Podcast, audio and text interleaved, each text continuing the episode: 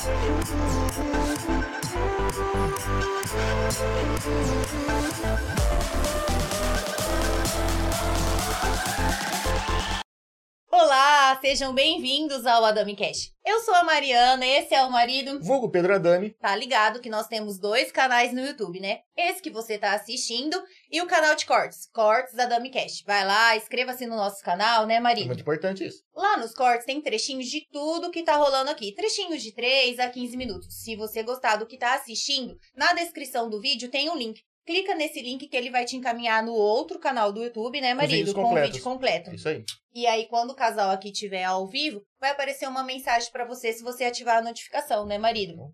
Se inscreve no canal e clica no sininho. Aí, tá vendo? E segue a gente também nas outras plataformas, porque estamos presentes em todas as plataformas. É isso aí. Plataformas, né, marido? Facebook, Instagram, TikTok, Spotify também, pra galera que Inclusive, é hoje a gente tá passando em quatro plataformas simultaneamente. Então, é no Instagram, no Facebook, na Twitch e no YouTube. Ó, Oh, meu Deus, tá, tava melhor que eu, tá melhor que eu. Isso tudo porque a Conecta Telecom, né, marido? É, a gente usa Conecta Telecom aqui, eu, eu sempre repito, cara, desde que eles vieram pra Dracena. Eu, o dia que eles vieram aqui bater um papo com a gente, eu falei, Danilo, cara, aquela ponta do cabo de, de fibra que você fez é a mesma tá até hoje. Nunca precisei receber um, um técnico deles aqui, porque sempre funcionou.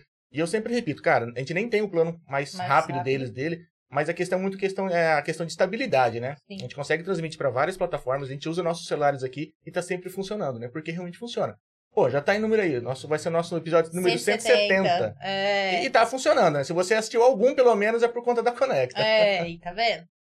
É, já fez o seu seguro residencial, comercial, seguro de vida, né, marido? Previdência privada Eu também, gosto quando né? você fala seguro de vida, você olha bem pra mim, né? Eu olho bem pra você. É, né? Eu tenho, eu tive segunda Vira, vida vira cifrões quando você olha pra mim. né? Tá bom, tá bom. Então fica a dica quando você for casar, logo que casar já faz um seguro de vida pro marido, né, marido? É bom, né? É bom. Procure o China da Dracenense Corretora de Seguro, o famoso. China Vulgo Adriano, Vulgo né? Famoso é China. Ai, meu Deus, aí, ó, tá vendo? Não falei que eu Não, mas troca uma ideia com ele lá que o atendimento do China é diferenciado e ele tem o melhor produto pra você e pra sua empresa. E além dos seguros, ele tem consórcio de casa, consórcio de carro, Até aluguel de celular. sim, previdência privada. Então, Sim. troca uma ideia com o China lá. E vocês já foram conhecer o mercado Chiléu? O famoso Danilo, Vereador vereador, do do bairro? bairro, é. Ele não sabe ainda que ele é vereador do bairro, mas o casal aqui Ele já... tá elegendo, ele tá fazendo é, campanha já.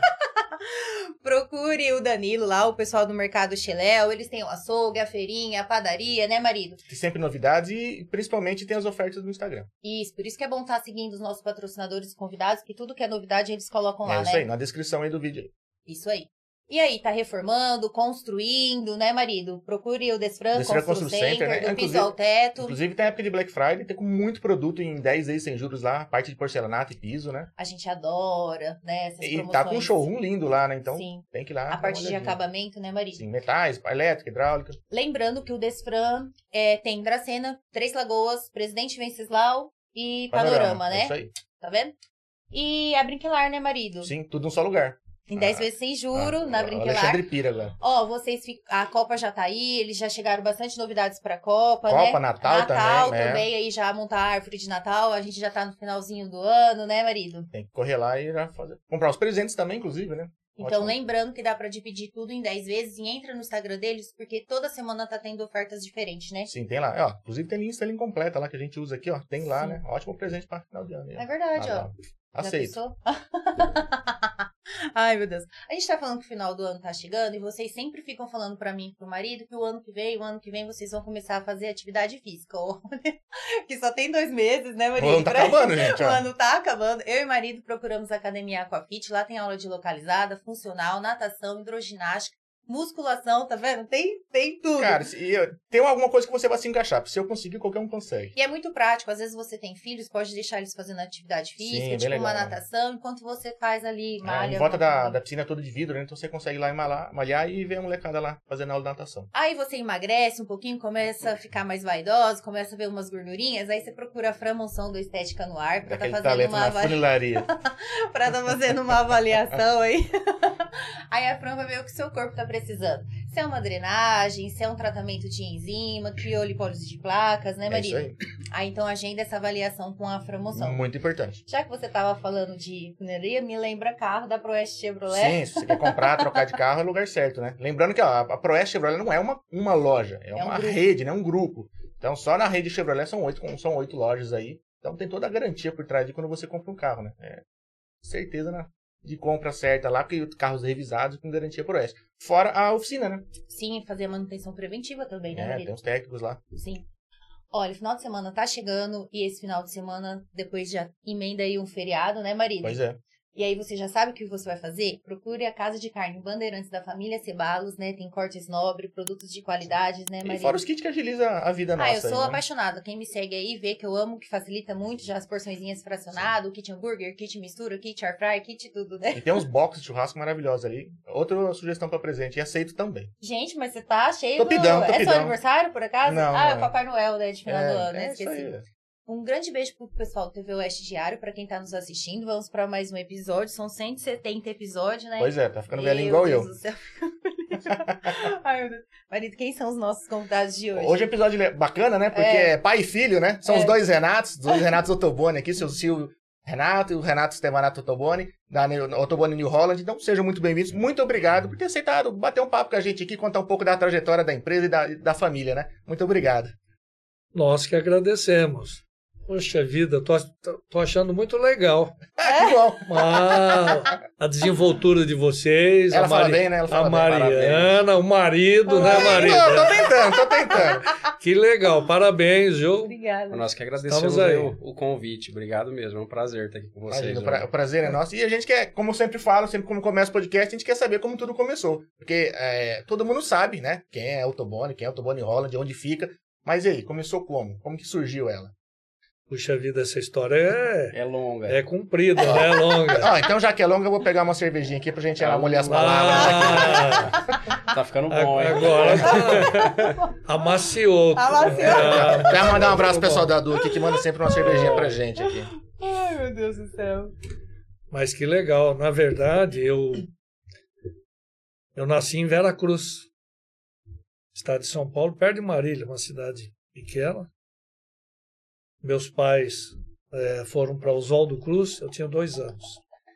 E é ali que tudo começou. O meu avô era cafeicultor, um pouquinho de pecuária. E então, na verdade, eles trabalharam sempre ali em Oswaldo Cruz com propriedades de café, né? sítios de café. E o café naquela época era, era uma das riquezas do Brasil. A região era muito forte em café, Era né? muito forte, era muito forte. Então você com um sítio pequeno de café, o, o avô, né? Sim. O meu avô, Pedro, Pedro Tobon, Belo nome. era o nome. E sustentou os filhos, formou os filhos. O meu pai, na verdade, ele tinha só o quarto ano né, de, de ensino.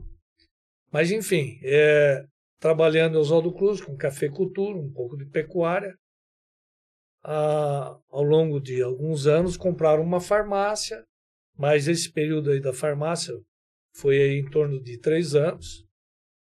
Passado algum tempo, em 1963, meu pai mudou para uma dessas propriedades eh, de café, num distrito, num bairro lá de Oswaldo Cruz chamado Lagoa Azul.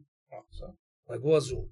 Interessante aí, fazendo um- uma parte, como era legal, né, eu era criança, é, o movimento que tinha nesses bairros né, naquela época. que O café girava, né, mano? É, nossa já era muito, dinheiro, era muito né? rico em café. Era né? muito rico. Era muito rico. Eu lembro que tinha venda lá, você pagava a conta uma vez por ano. Ficava na caderneta ali anotando, porque quando era a safra do Ah, café. sim. E era tudo Todo- concentrado. Era ali. tudo concentrado. Nós mudamos então para essa propriedade chamado, eu tenho uma, nós somos em quatro filhos, eu, é, Silvio Renato, Silveli Renate, Silvia Rosane e João Sérgio. Ele só que Pô, desgarrou os É, é, é. Acabou os nomes. Os SR acabou. é, não. é. Acabou a criatividade, né? não tinha mais combinação. Mas o nome da propriedade, meu pai colocou no nome da tia Silvia, era Santa Silvia, o, o nome dessa propriedade. E ali, ele montou uma máquina de café, de benefício de café. Então, além do café, ele comprava, do nosso, né, produzido por ele, ele comprava de alguns amigos, vizinhos e beneficiava o café, comercializava, e isso foram durante sete anos. Nós estudávamos ali no bairro, né, eram dois quilômetros e meio. Nós íamos nesse período de estudo ali, sete anos, nós íamos é, por três tipos de locomoção. Do pé, né, a pé, Expresso Canelinha, né? bicicleta e charrete. Eu, é eu, hein? eu era. Eu era. ah, Todos, né? Éramos pequenos. Eu sabia pegar o animal, colocar a charrete. E aí eu e as minhas duas irmãs, porque o João era novinho, o tio João. Então ele ainda era, era bebê. Hoje eu não sei, se for para me arrear um, um animal na charrete, acho que eu vou apanhar e não consigo. Mas naquela época, sim, eu chegava, chegávamos lá no É distrito. que era tão natural pra época, né? Sim, tirava, Tinha, né? É que nem dar partida no carro É, hoje. Era que tinha. é. é, tirava a charrete, pegava o animal, deixava ali onde tinha água, pasto, saía da escola meio-dia, arriava de novo e ia para casa. Aí foram, foram sete anos. Em 1970, meu pai comprou um posto de gasolina. É o posto de gasolina que o Jefinho Ah, que o Jefinho, ó, o Jefinho da Milena pra mandou. Abraço, Jefinho. Jefinho, um abraço para você aí, cara. Seu Abração. irmão do coração. E então, em 1970, mudamos novamente para a cidade, retornamos para Oswaldo Cruz. E ali, em 1972, meu pai também, num prédio ao lado, começou a mexer com adubo, insumos né, para agricultura, porque meu pai era avaliador do Banco do Brasil. Hoje é uma Ah, função que não existe mais no Banco do Brasil, avaliador. Você olhar a propriedade. Isso, todo financiamento agrícola naquela época só saía através do laudo de um avaliador. Então ele ia na propriedade, podia o cara estar plantando arroz, feijão, ou, ou era café, ou era gado, né? É, ele fazia o laudo. E tinha uma maquininha Olivetti azulzinha. Uhum. Até hoje eu cato milho, né? Não- nunca fiz escola de datilografia. E ele preenchia o laudo a lápis, eu colocava na maquininha Olivetti lá e ficava. Mandava lá. Aí ele assinava e mandava. Aí ele fazia a estimativa de produção do daquele produtor Sim. e baseado nesse laudo o banco soltava o dinheiro para O empréstimo era baseado em Para cima aquele disso, cliente, né? exatamente. A possível a, produção. ba- né? a- a baliza, né, o balizamento para o empréstimo era esse laudo. Então ele conhecia praticamente todos os produtores rurais ali da região. E aí ele começou então, em 72, mexer com insumos agrícolas e tratores também. Só que ele, nós vendíamos para uma firma, nós não éramos concessionários direto, nós vendíamos para uma empresa daqui de Dracena, Corema, que era do seu Moacir Trentino. Era, que, Prudente, né? não, ele era daqui, empresa lá. depois ele foi para Prudente, Prudente. alguns anos depois. Mas aí o tempo foi, foi passando, e em 76 meu pai trocou poço de gasolina com a propriedade de café em Pacaembu, e aí foi quando nós se desligamos do, do ramo de combustíveis. Né? Mas em 75 ele fundou a Autobone Máquinas, está aí até hoje, concessionária mesmo, Sim. CBT, Companhia Brasileira de Tratores, com sede em São Carlos, e nós ficamos com a marca CBT até 1993.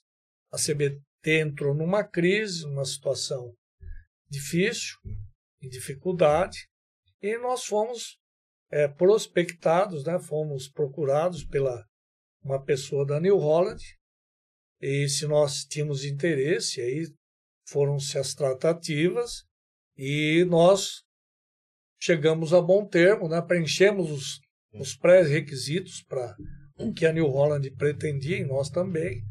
Assinamos o contrato. Em 24 de novembro de 93, nós tivemos a carta de concessão New Holland. Então nós estamos aí até hoje com essa grande marca.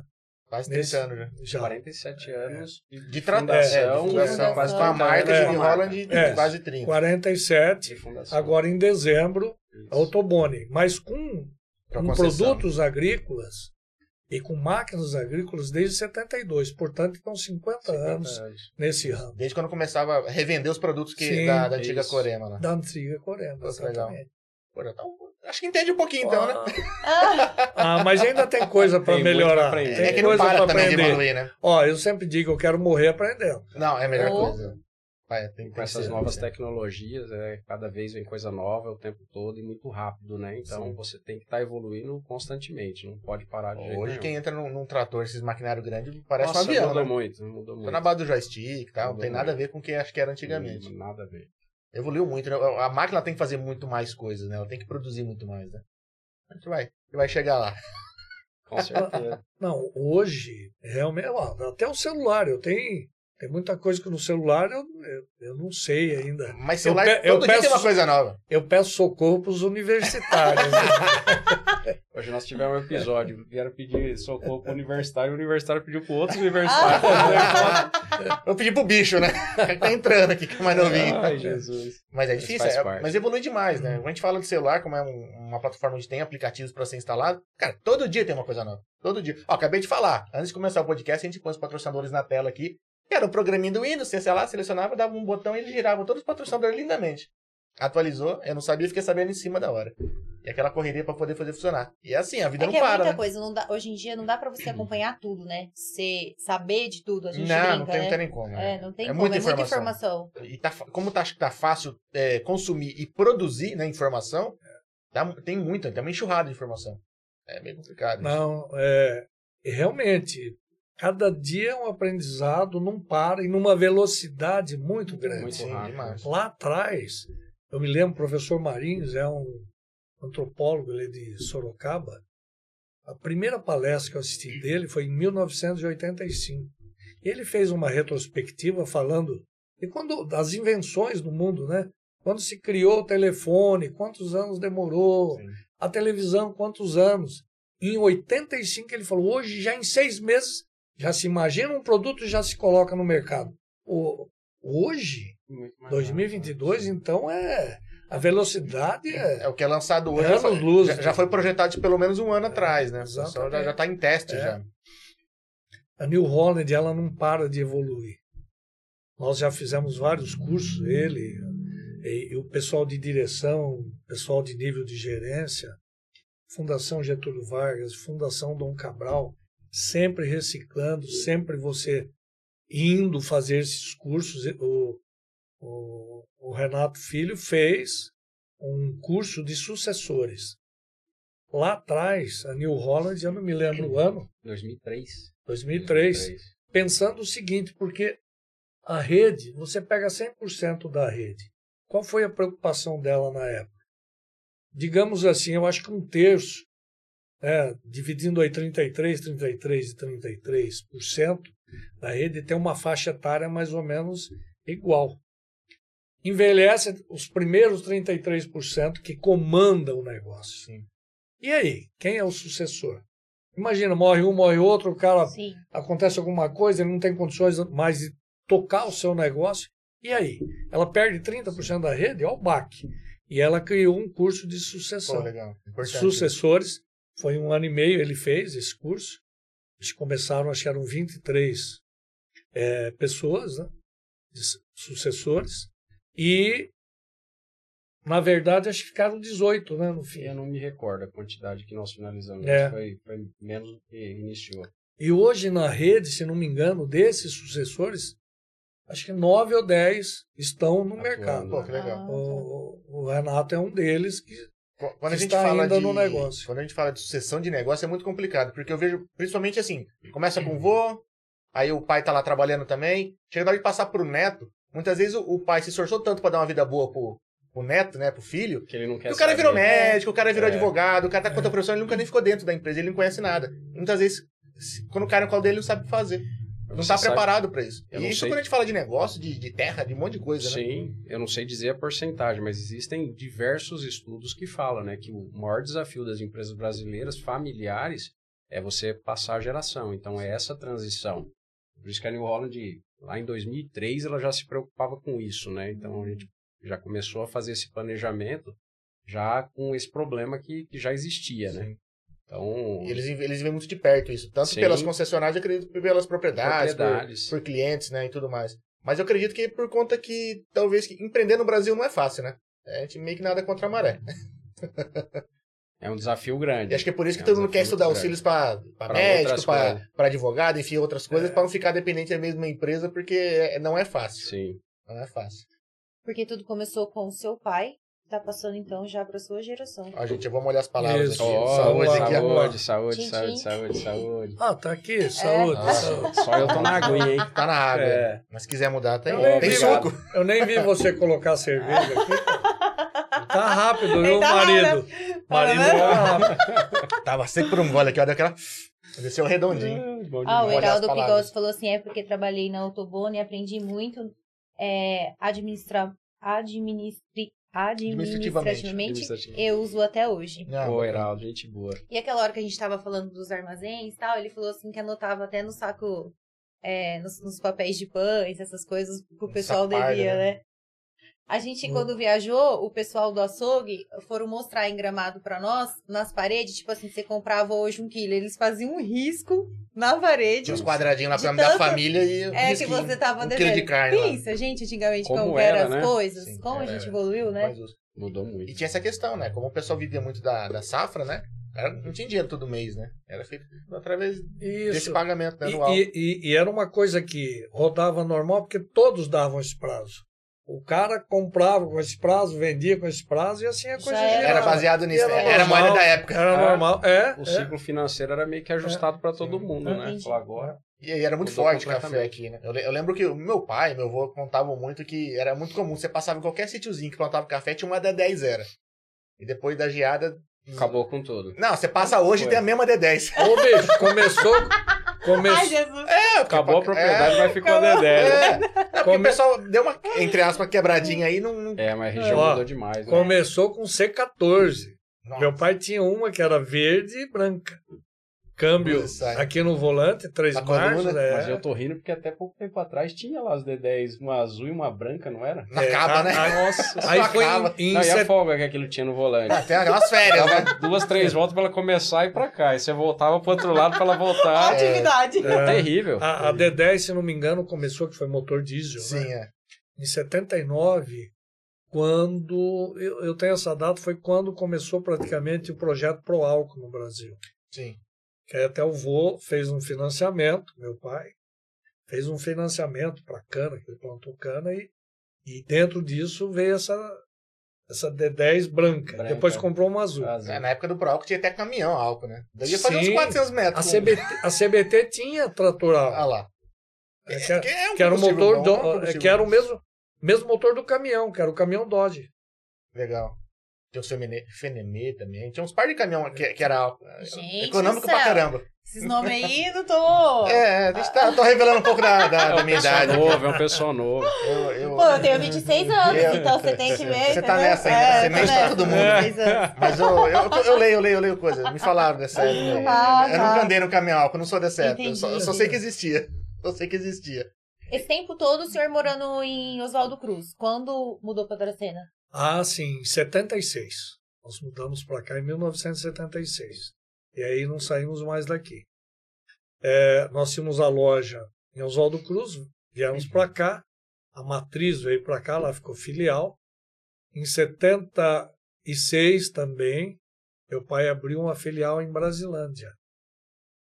Legal. E aí ficou até 95, que abriu uma loja em Três Lagoas, outra filial.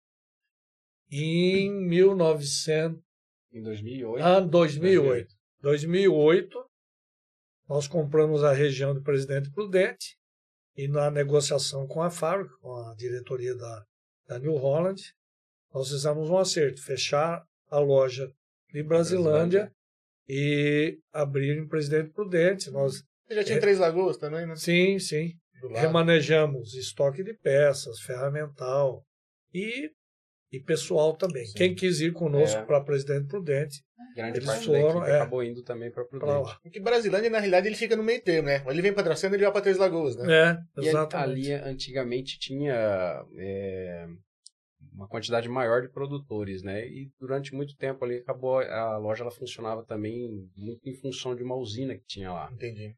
E aí a usina também, o grupo acabou depois né, entrando em dificuldade e, é, e acabou diminuindo demais o movimento, então não tinha muito Não sentido você manter a infraestrutura. E É, aí, muito como- custoso, né? demais. Aí acabou adquirindo a região de Prudente, então a gente fez essa transição em 2008. Nós começamos lá em, acho que foi em maio de 2008, e em fevereiro de 2009 nós abrimos a, a loja. A atuar lá. É, saíram de, de, de Brasília, mas também foram para duas regiões maiores, né? Três Lagoas e, e, e Prudente, né? São uma região bem maior. Né? Bem, bem mais bacana. E essa diferença, tipo assim, Três Lagoas, Dracena, os produtos também diferenciam muito no setor de vendas, assim, ou não? Sim, cada região ela, é- ela tem a tua característica, né? Então, quando a gente olha para Presidente Prudente, então, é além de ser uma região bem maior que aqui a da Alta Paulista, você tem uma, uma diversificação de cultura muito grande. Então, lá você tem é, hortifruti, você tem o amendoim, soja, milho, gado, cana, então tem né, mandioca. É, quando você vem mais para o lado aqui de Dracena, você já tem mais concentração de cana, pecuária, a quantidade assim de lavoura é um pouco menor. Você vai para a região de Oswaldo Cruz, aí a concentração é muito grande de amendoim, então a maior a área de maior produção de amendoim nacional hoje está na região nossa de Oswaldo Pô, Cruz, é ali em. Tupã. É, é uma, uma atividade que expandiu demais, é, então a região cresceu muito, é uma cultura que vem agregando demais ali para a região, vem realmente transformando ali a, aquela região. Quando você vai para o lado do Mato Grosso do Sul, ali Três Lagoas, aí você já tem a pecuária tradicional e vem crescendo muito floresta, né? Hoje a gente tem as Ah. maiores indústrias de celulose do mundo estão ali em Três Lagoas. Então, não sei se vocês tiveram oportunidade de andar Já, lá já. ultimamente, tá virando É, tem, eucalipto. tem, tem um tempinho que a gente não vai pra lá, mas uns alguns anos atrás eu, gente- ela fez uma Cada um segunda 21 faculdade dias. lá, eu também tava fazendo uma lá, então cada 20 e poucos dias a gente tava, tava lá. Então a gente viu bastante pra lá, viu, cara, tudo. Tá fora, crescendo. tem bastante vídeo, né, porque tem aquelas, aqueles maquinários que parece um palitinho de Hum, dente, né, quando você pega. É, É bem é legal bonito ver. de ver, né? Tirando o eucalipto, cortando, descascando. Não, é, é, diferente legal. pra caramba, né? E, e maquinário, né, que a gente falou, como muda muito a, a, a cultura de cada região, acho que o maquinário que vocês vendem pra cada um muda completamente, É. acredito. Existem aquelas máquinas que elas são, vamos falar assim, elas são coringa, né? Que em toda região você comercializa. Agora tem umas que elas já são mais específicas. Quando você pega, por exemplo, uma região é, que tem grandes é, áreas planas, você trabalha com máquinas de potência maior. Então são plantadeiras maiores, tratores maiores, colheitadeiras maiores. Aí, regiões menores que tem assim a topografia um pouco mais quebrada, e você já trabalha com equipamentos um, um pouco menor. Isso depende muito da atividade do cliente também, né? Então, a gente fala, a New Holland ela tem uma gama gigantesca de máquina e isso assim, ela você consegue atender cada atividade do produtor com a máquina ideal para aquilo que ele precisa. Cada nicho de mercado ela tem produto. Tem produto. É. É. E, e mais recentemente é a, é a única fábrica no mundo que tem o trator metano. E nós estamos até com, com alguns projetos já sendo desenvolvidos com clientes na nossa região com esse trator. O cliente produz o gás, né? O Renato está mais por dentro de detalhes. E aí ele abastece, ele produz então o combustível Legal. na propriedade dele. É. A É Holland- sustentável, né? sustentável. Essa é a ideia de você Sustentabilidade, é transformar, isso aí. a propriedade ela ser autossuficiente, né? Então você trabalhando ali com é, hoje você tem a cana já fazendo essa conversão com alguns dejetos ali da cana sim. e você também tem o produtor, por exemplo, tem um confinamento gado ou tem lá um, uma produção de suínos, aí ele põe aqueles dejetos, faz um- uma biodigestão daquilo lá, produz o gás. Eles usavam muito para cogeração de energia para a própria Sim. atividade. E agora está convertendo isso daí em gás, em biometano, para poder abastecer Pô, as Que máquinas. legal. E é totalmente a metano ou é... É, a New Holland tem produto que que, legal, ela é né? 100% metano. Legal. Ela já recebeu N prêmios de inovação, né? Trator de hidrogênio, trator biometano, tem novas tecnologias, então... Não para de evoluir, né? Não para. Ela sempre Que está trazendo coisas novas aí. Puta, mas que legal, né? Pensar que realmente tá, tá reciclando, né? Põe no biodigestor lá, deixa um tempinho, daqui a pouco tem um gás, cara, vira energia, vira combustível, vira tudo. É. Isso, isso é legal, isso, isso é bacana, isso é revolucionário, né? E ajuda, acho que principalmente, de repente, uma, uma pequena propriedade, né? Vai custear, vai cair muito custo pro cara tá, tá produzindo alguma coisa.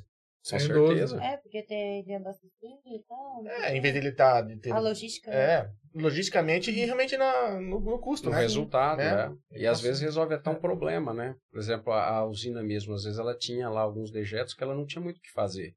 Ela começa a utilizar aquilo para é, produzir o combustível para a própria atividade. Então, Muito é redução de custo e resolvendo um problema de até de espaço físico, Sim. né? Que você não tinha onde locar aquilo. É, é verdade. para um lugar específico e vai ter um uso específico. né? Exatamente. Porque As usinas, elas, elas queimavam, né, a bagagem de cana para gerar energia. Acho que ainda fazem isso, né? Conseguem sim. produzir uma energia. O que para eles também é muito bom, que resolve vários problemas. Sim. A questão de espaço, que não sabe o que fazer com os dejetos, né? E, pô, cai o custo, né? De gerenciar uma usina inteira. Tá produzindo energia. Você usa energia para praticamente tudo. Cara, que legal. O Reinaldo Augusto mandou um grande abraço, Renatinho. Obrigado. E o- Outro. Obrigado. O Carlos Terence, é Terence, marido? É.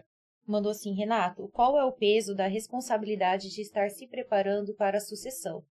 Você como jovem, ele fez assim, jovem. Hum, mandou um aspa aí, mandou Não um aspa aí. Obrigado. Como? Obrigado pela parte que me toca, né? Você como jovem é, teve que abrir mão de algo? Um abraço, Terence de Panorama. Um abraço, Terence. É muito tempo que a gente não se vê.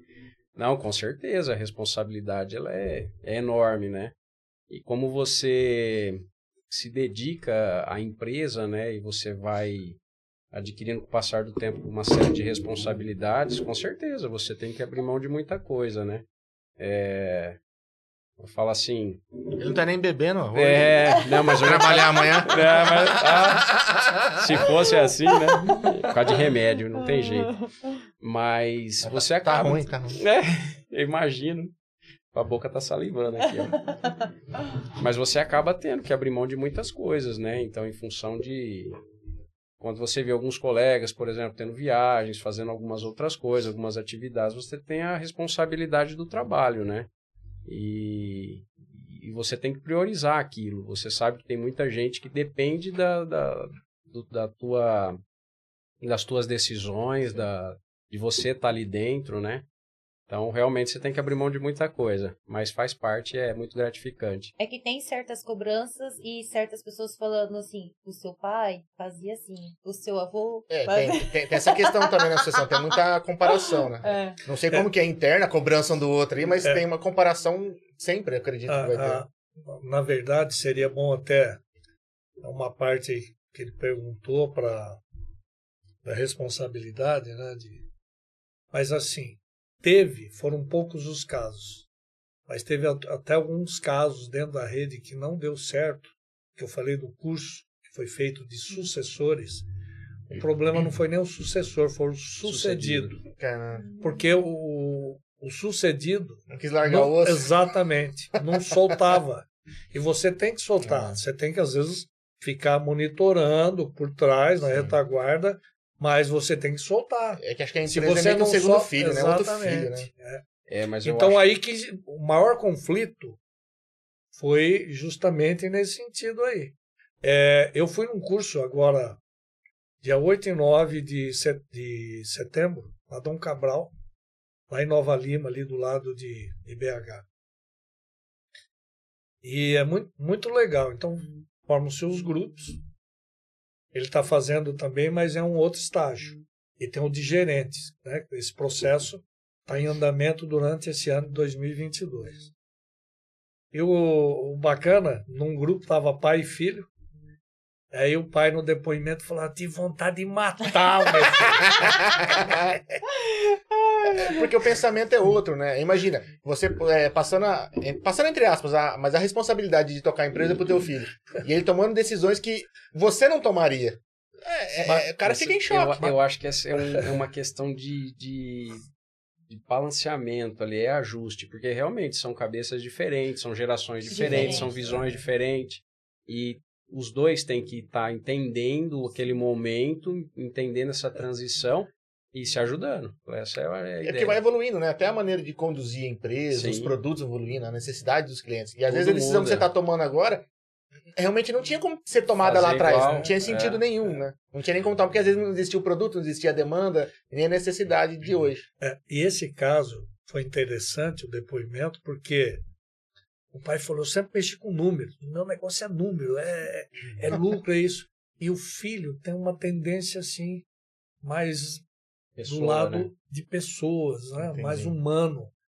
Aí ele falou, pô, depois que eu entendi o meu filho tal, daí uns dias eu tinha que dispensar um cara, um funcionário, Fui falar com meu filho.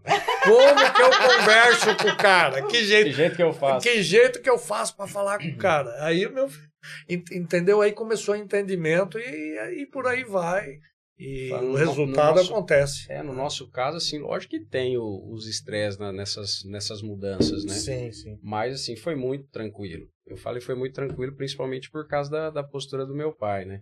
Então, ele sempre apoiou, sempre incentivou, sempre deu realmente um, um suporte ali em tudo e...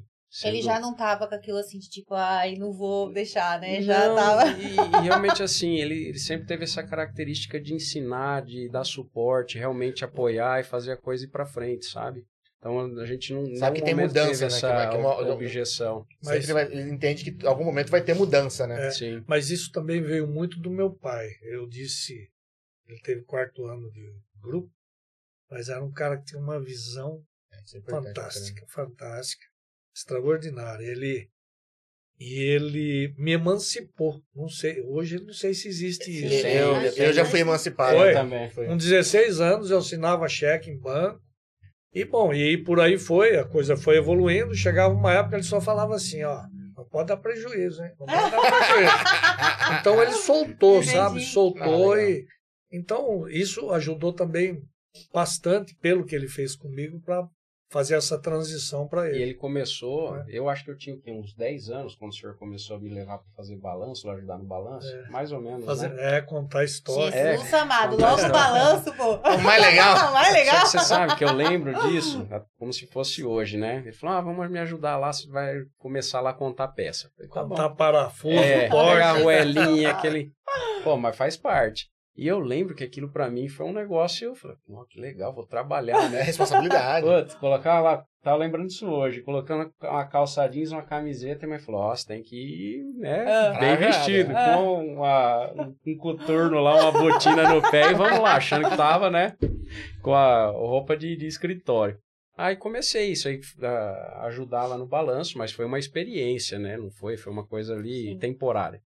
E eu acho que quando eu tinha uns 12 anos, aí eu comecei a trabalhar como boy, né, fazer a parte de banco da firma. Evoluiu. É, Você vê? Oh! Já melhorou, né? de freelancer, de, freelancer de, de balanço pra boy. Agora, quando ele te emancipou pra você começar a É. assinar os cheques aí, ó, agora ele falou com 16 anos. Aí eu comecei com 12 anos, é, a gente fazia um esquema, o pessoal deixava todo o movimento em casa enquanto eu estava estudando.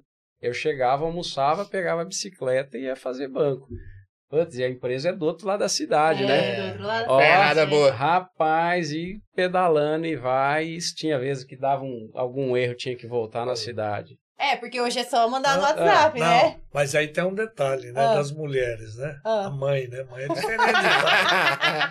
Você não pode deixar o menino ir de bicicleta. Nesse Você- sol, não, né? tem que, atravessa tem a pista. tem que ir de É verdade, bicicleta. pista, Ué, é eu fiz isso, né? E Olha lá, tá vendo? Eu eu acho que tinha uma cooperativa perto da, da ABD, não era é, Sul Brasil?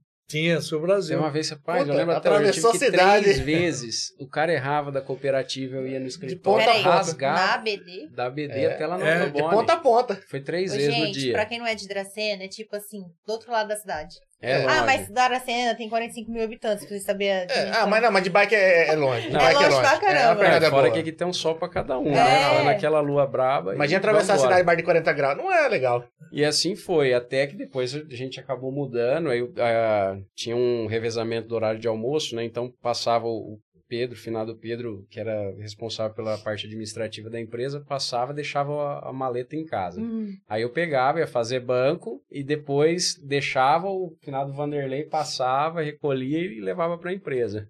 Aí eu já melhorei um Foi evoluindo? Subiu já, já. Isso foi até os 17 anos. E nessa fase aí também, aí eu chamava o ajudante, que é meu irmão, Ele é mais novo ou mais velho? mais novo, é. Aí a gente começou a fazer um, um rateio ali do, do salário, e ele ficava bravo comigo, ele falava, ah, você só me coloca em rascada. Mas não é, a gente ia pro banco, e quem lembra, naquela época, Nossa, nossa, você fila, pegava né? umas filas que era um negócio absurdo. Então não tinha jeito, até hoje ele fala, é, você só me, não falar a palavra. Ah, Eu falava, bicho, eu tinha que deixar no, no, no banco que realmente tomava tempo, porque eu tinha que correr todo o resto. Sim. Enquanto você tava naquela fila para dar tempo, eu tinha que fazer todo o Mas restante. É, é que você não fazia pegar. parte da, da máfia dos boys, né? Os É. caras deixavam a bolsa com um, deixava com o outro. Tinha sempre isso. Tinha Exatamente. sempre isso. Não sei se você participava, mas sempre tinha. É. O cara chegava lá no banco lá. Ô, O cara tava na fila, deixava, deixa, passa isso Passa pra pra mim. Ô, fulano, tudo bom? Não sei o quê. Deixava as coisas lá e sumia. E revezava, né? Sempre quem tava na fila ajudava alguém. Quem entendia É, o sofrimento. tinha. E assim foi, até que eu acabei passando na faculdade em Maringá, fui para lá, eu comecei a fazer zootecnia, aí a faculdade, com nove meses de aula, entrou em greve. Então, não sei hoje como que, como que tá, né? Mas naquela época foi a maior greve da história Foi a da, na UEM. Ué. Ué, A UEL entrou Uel, também, é. Não, todas, todas. Eu cheguei, eu, cheguei, eu, eu cheguei a conhecer a UEL em greve. Era um deserto. Eu fui lá pra uma vez pegar o chapa lá, que a gente foi pra lá pra um show. E nós pegamos ele dentro da UEL, porque ele morava do lado na cidade universitária. Desertão, só tinha faixa pra todo lado. Não, terrível. A, a, a projeção naquela época era que a faculdade ia ficar 15 dias fechada. Ela ficou cinco meses. E aí, nesse tempo, contando tudo isso para contar a, a história, né? Meu avô ele já estava doente, aí ele me chamou e, e perguntou, né, por que, que eu queria fazer zootecnia e tal. E a gente começou a conversar e que ele me convidou para começar a trabalhar interno dentro da empresa. Pô, legal. Isso foi em 2001. Aí, em dezembro de 2001, eu comecei interno na empresa, e aí eu prestei vestibular aqui em administração no SESD, e em fevereiro eu estava já fazendo administração. E a faculdade lá nem tinha voltado ainda, é, nem Foda, tinha voltado. É, voltou em abril só do outro ano. E aí, eu contando, né, a, toda a história, para até ilustrar esse processo de transição. No primeiro dia que eu entrei na empresa, é, ali interno realmente para trabalhar, ele me chamou na sala lá e falou assim: ó, vem cá, vamos conversar. Não, e ali ele, ele me falou uma das maiores lições que eu isso aí carrego o resto da minha vida e isso, para quem eu tenho oportunidade de falar, eu falo, né? Ele falou: ah, isso aqui é uma arte de engolir sapo. E você fica, "Puta, uma arte de engolir sapo, o que, que é isso, né? Aí ele falou: você vai engolir sapo de fábrica, você vai engolir sapo de cliente, você vai engolir sapo de funcionários, você vai engolir sapo de família Família. e você vai engolir sapo do teu pai. Ele falou, aí você tem que aprender a engolir sapo. Ah, então, isso ilustra muito do que vocês perguntaram dessa transição, sabe? Então, e sempre preparando, sempre dando todo o suporte necessário para a gente conseguir ir, ir construindo esse caminho, né? Até conseguir estar fazendo essa, essa transição. É, mas- o bacana que eu vejo é que é, a criação foi assim, né? Sim. Sim. Já, já Um jogo muito aberto, né? pai. Muito transparente. Sempre. E com humildade, viu? Sim. Olha, Tá certo, tá certo, isso- tá errado, tá errado, desculpa, tá aqui, tô errado e vamos corrigir e bola pra frente, vida que segue. E a questão de engolir sapo é isso, né? Empreendendo, empreender é isso, né? Você tem que ser muito mais racional do que emocional, sim. né? Você tem que pensar muito antes de, de falar qualquer É coisa. inteligência emocional, Olha, né? tem é- que é- segurar o rojão. Essa história de engolir sapo, né? É um ditado antigo, né? Mas eu, eu aprendi uma, um avanço dessa de engolir sapo. Ah, eu é? aprendi há uns cinco, uns cinco anos atrás. É recente, então essa é nova. É, essa é nova. Tudo tá evoluindo, né? Até Tudo essa tá evoluindo. evoluiu. A pessoa falou assim, Até o ó, ditado. É. eu sempre que eu engoli sapo deu certo. Quando eu vomitei o sapo, deu errado. É verdade. É porque às vezes age com emoção, né? É, às vezes o cara te fala um é negócio e. Puta, mas deixa, eu- deixa, eu- deixa eu analisar todos os pontos, todos os lados. E outro grande ensinamento dele também, que se eu, pra todo mundo eu falo. Quando você tem um problema, ele sempre fala, ó, tem uma noite no meio de dois dias. É um problema sério? Esfria a cabeça, vai dormir. No outro dia, A tua solução decisão ela aparece. é totalmente diferente. A porque solução aparece você e você tá as em outro nível. Nervo, nervoso, assim. É, sangue no gente- zóio aí é outra- É, outra é. coisa. Então pode. tem que pensar no que tá fazendo. Tem que dar umas ligadas Eu falo que a maior dificuldade de trabalhar em família é que a gente fala as coisas pra família, às vezes, o que não diria pra um funcionário. Então aí já começa a envolver muita coisa. É, quem tá mais próximo toma mais patada, Mais né? Patada. coice tá mais perto ali, né? É. Fazer o quê? Faz parte. A gente recebeu muito aqui, né? São 170 episódios, a gente recebeu muito pai e filho. E sempre no final, assim, eles soltam uma falando assim, pô, meu pai nunca me elogia, sabe? Essa é a revolta de todos. É, de, boa, de boa parte da É, galera de é isso. boa parte da galera que vem Não, mas aqui. aí ele Não, que não tem que que não- responder. É, essa, Não, é. não que o pai não se orgulhe do filho, mas acho que medo de é, mexer muito com o ego dele, né? Fica sempre mais. E, a- e os pais trás. se justificam aqui também. E aí, se recebe ou não elogios do pai? Não, eu recebo. Isso aí não, não tem do que É? reclamar. Tá, tá gostando da sua administração? Tem apoiado Ah, acho que sim. Acho que sim. Agora já era também, diminu- né? É, diminuiu os esporros, né? Não que não tenha, mas é, tá, tá menor. Mas tá menor, de vez, muito de vez em quando. Ah, então tá, tá, tá tudo certo. Porque então. você anda visitando menos a sala dele? Pode ser, pode ser, Ah, pode então ser. tá bom. É. Tem que chamado menos na sala. Fiquei, fiquei surdo. Não, me chamou, não ouvi. Mas uma vez por dia só, pra não ter esse problema. É bem bacana. É que foi bem legal quando eu fiz essa pergunta, porque tava vindo muitos, né, o pai e o filho aqui, aí um deles mandou assim pra mim, falou assim, meu medo de elogiar é que ele se solta as asas demais e, meu, como que você segura? Como que você poda, né? E foi muito Sim. interessante isso daí. Mas eu acho que é muito como meu pai colocou, né? Como o jogo ele é muito aberto e muito transparente, então Sim. nessa, nessa relação tanto familiar quanto Sim. profissional, é, sempre a coisa ela foi muito colocada. Então não tem, é, a gente conversa demais e se ajuda demais. e- É, tem uma palavra muito bonita, né? Que todo mundo gosta e percorre ela, é a liberdade. Sim. É, você. E isso, infelizmente, no Brasil está sendo tolido, né? Sim, está numa época meio complicada. Não, nós estamos sendo tolhidos, nós temos que lutar contra isso que está acontecendo no país hoje. Mas voltando aqui para gente, liberdade, eu sempre procurei dar liberdade. Tive também no meu pai, porém, liberdade com responsabilidade. Então ele tem muita responsabilidade e todo mundo sabe o limite. Eu sei até onde eu posso avançar. O meu direito vai até onde começa Começa o de vocês. Exatamente. E até o dele, que é meu filho, senão eu estou invadindo o espaço de alguém. Desde que todo mundo se trate reciprocamente assim, tudo dá certo. Dá certo. Lógico, sempre vai ter alguma coisinha ou não, alguns senões, isso faz parte da vida. E se tem problema, aprendi isso ao longo da minha vida. Se tem um problema, é para ser resolvido. Se você não consegue resolver um problema, não é esse problema também. Sim. Você tem que seguir a vida e tocar o barco. Se não tem solução, não tem o que fazer. Não tem o que fazer. né? Com o o Leandro, né, da Proeste veio aqui, É. ele fala, realiza o prejuízo, bicho. Se não tem o que fazer, vai lá e realiza o prejuízo E e, bola bola, pra frente. na máquina e, e bola para frente. Se, se não tem solução, resolvido está, né? Solucionado está. É isso aí. Pode parar. Ó, galera, eu tô vendo que o YouTube tá dando uma travada aqui. Pode ser questões do YouTube. Então, mas a gente passa por várias plataformas. Então, mas o Facebook tá funcionando, o Instagram tá funcionando, a Na Twitch tá Twitch funcionando. E se porventura, no final, não ficar legal no YouTube, a gente sobe o vídeo completo pra lá que vocês não vão ficar sem assistir isso, não. Pode ficar tranquilo. O Heraldo comentou aqui que sempre temos que ouvir as pessoas mais experientes. É, importante. Com certeza, com certeza. E a Melissa Alencar mandou assim: admiro toda a família, meu máximo respeito. Obrigado. Obrigado. É, a família é muito Um respeitada aqui. Acho que por conta da tradição e pelo que a gente pode perceber, né, essa questão de, de respeito mútuo entre vocês deve passar muito para funcionário, cliente e pessoas ao, ao entorno, né? Então a galera sempre falou muito bem de você. Quando a gente anunciou que vocês vinham aqui, veio uma enxurrada de elogio e a galera ficou muito feliz por trazer vocês aqui. Obrigado. E a gente Nós mais ainda, tem né? agradecer. Nós agradecemos. Muito Obrigado. obrigado.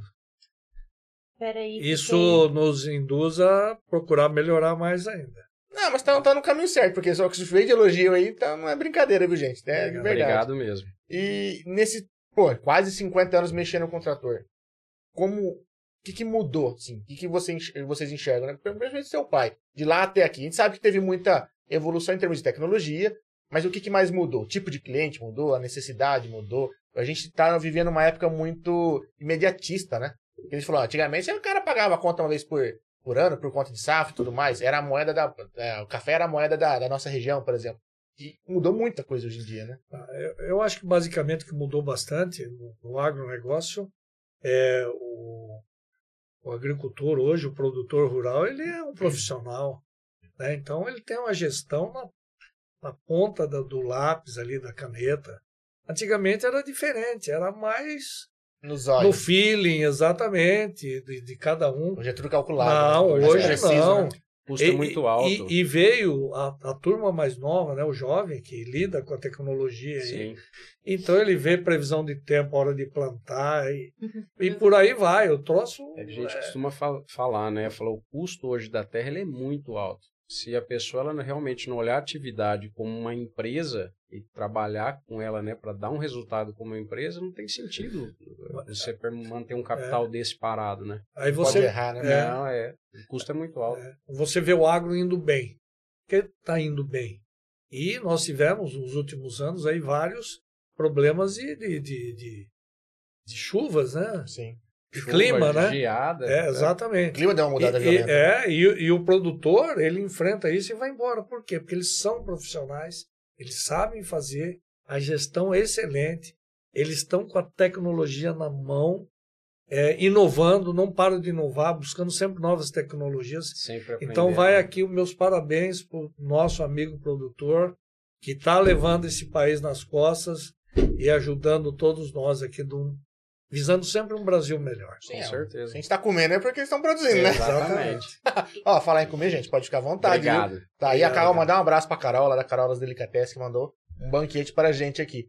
Mas assim, eu vejo que ah, realmente a- o agro evoluiu muito, é muito, muito mais preciso, né? Você vê uma, eu não sei o nome de- das maquinárias, mas o que faz a, que joga a sementinha lá, por exemplo.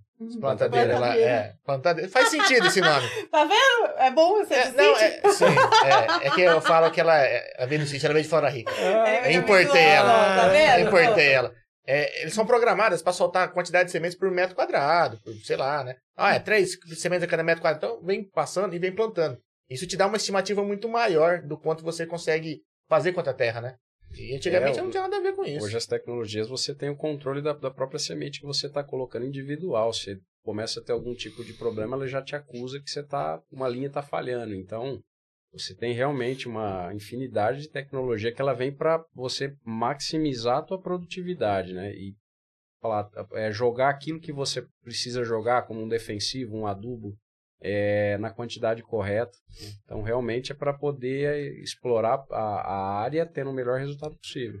Não, você tem uma área hoje, você mapeia a sua área, você tira amostra de solo hum, do tamanho que você quiser.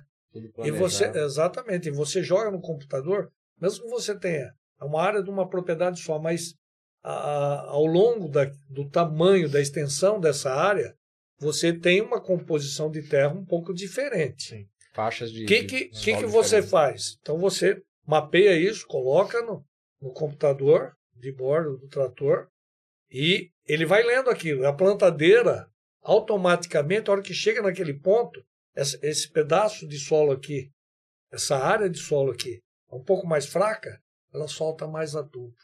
Aonde precisa menos, ela solta automaticamente. Se você pega um bico, bico você tem uma área quadrada ou retangular, que você vai em linha reta, normal.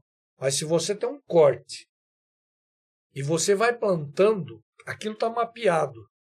Ela tem uma extensão de 60 e poucas linhas. Hora que essa linha que vai chegando onde não é para plantar, ela corta sozinho, para de plantar. A outra para, para, para, para, para. Para não plantar em área que não é para plantar. Mesma coisa o pulverizador. Caralho. Você vai pulverizando, ele Desliga não os joga bicos. produto fora, só em cima da planta. É, Hoje, gente, é E as- fantástico. E as máquinas se fantástico. comunicam, né? O trator tudo faz em dentro, seguindo esses mapas, né? Então é tudo com GPS, então você não tem sobreposição. Então realmente é agricultura de precisão, Não. né? O, o- o operador tira a mão do volante, E o trator vai sozinho. sozinho. Ele só põe a mão no volante na hora de manobrar, ele vira, o trator entra na linha ao longo de um quilômetro. O desvio que dá de 3 centímetros. Cara, é muito. É. É tudo pelo É GPS. muito pouco. 3 centímetros não é nada. Não é nada. Ao longo Mariana de, dizia de muito mais na garagem, caso. Te amo. Que coisa. Ah, sobrou para você, hein, pra- Eu podia ter Entendeu? tirado foto, como que você bateu o carro ali e encostou, Não né? da- Cabia uma folha de sulfite Cabe ali. uma folha de sulfite. Não bati. Preciso, é. É Da minha, minha, minha direção é tão isso- precisa quanto os tratores da Ele New fala Holland. isso, mas toda vez que embate o carro é ele, entendeu? E joga a culpa em você? Não, não cola, né? É. Mas Não é assim também, não. Nunca bati o carro. são uns totozinhos, assim. É. Não, eu, eu, eu tinha assim, quando a gente uma vez comprou um carrinho novo, zerinho. Em três meses me arrancaram o retrovisor. Aí, E que bosta. Aí fui, aí fui lá, acionei seguro, valeu China. E fui na oficina levar o retrovisor pra outra, pintar e tudo mais. Eu fui sair da oficina, ela é de esquina assim, o, o, a- o portão dela, e tinha um poste no meio. E eu tava sem o retrovisor. E é a Ma- coluna do carro, E, tampa. eu, e, Ah, e daí era o ponto poste. cego. Nada, eu vim devagarzinho, devagarzinho. É o carro parou de andar. sabe? É. Eu falei, mas por que, que o carro não tá andando? Falei, ah, desliguei o carro e fui lá ver fora. Colado no poste. Ah, É. carro três meses de uso. Que dó. Nossa, dá uma dor no coração, hein? Ah, vai fazer o Hum. quê? Faz parte. Aí ela fica me jogando isso na cara até hoje. Mas a. a- É bom relembrar de vez em quando. é, não, é, coisas. não. é. Eu, eu jogo as rodas dos carros, né? Ai. Nem vou entrar nesse Mecânica de detalhe. precisão. Um dia a gente senta aqui só pra falar mal do- das coisas. Ó, o Pedro Henrique aqui no YouTube mandou boa noite e a Lara Esteves também. Ó, Pedro Henrique, belo nome, belo nome. E a Milena mandou assim, exemplos de profissionais e família maravilhosa. É Milena P. Freire, tá escrito aqui.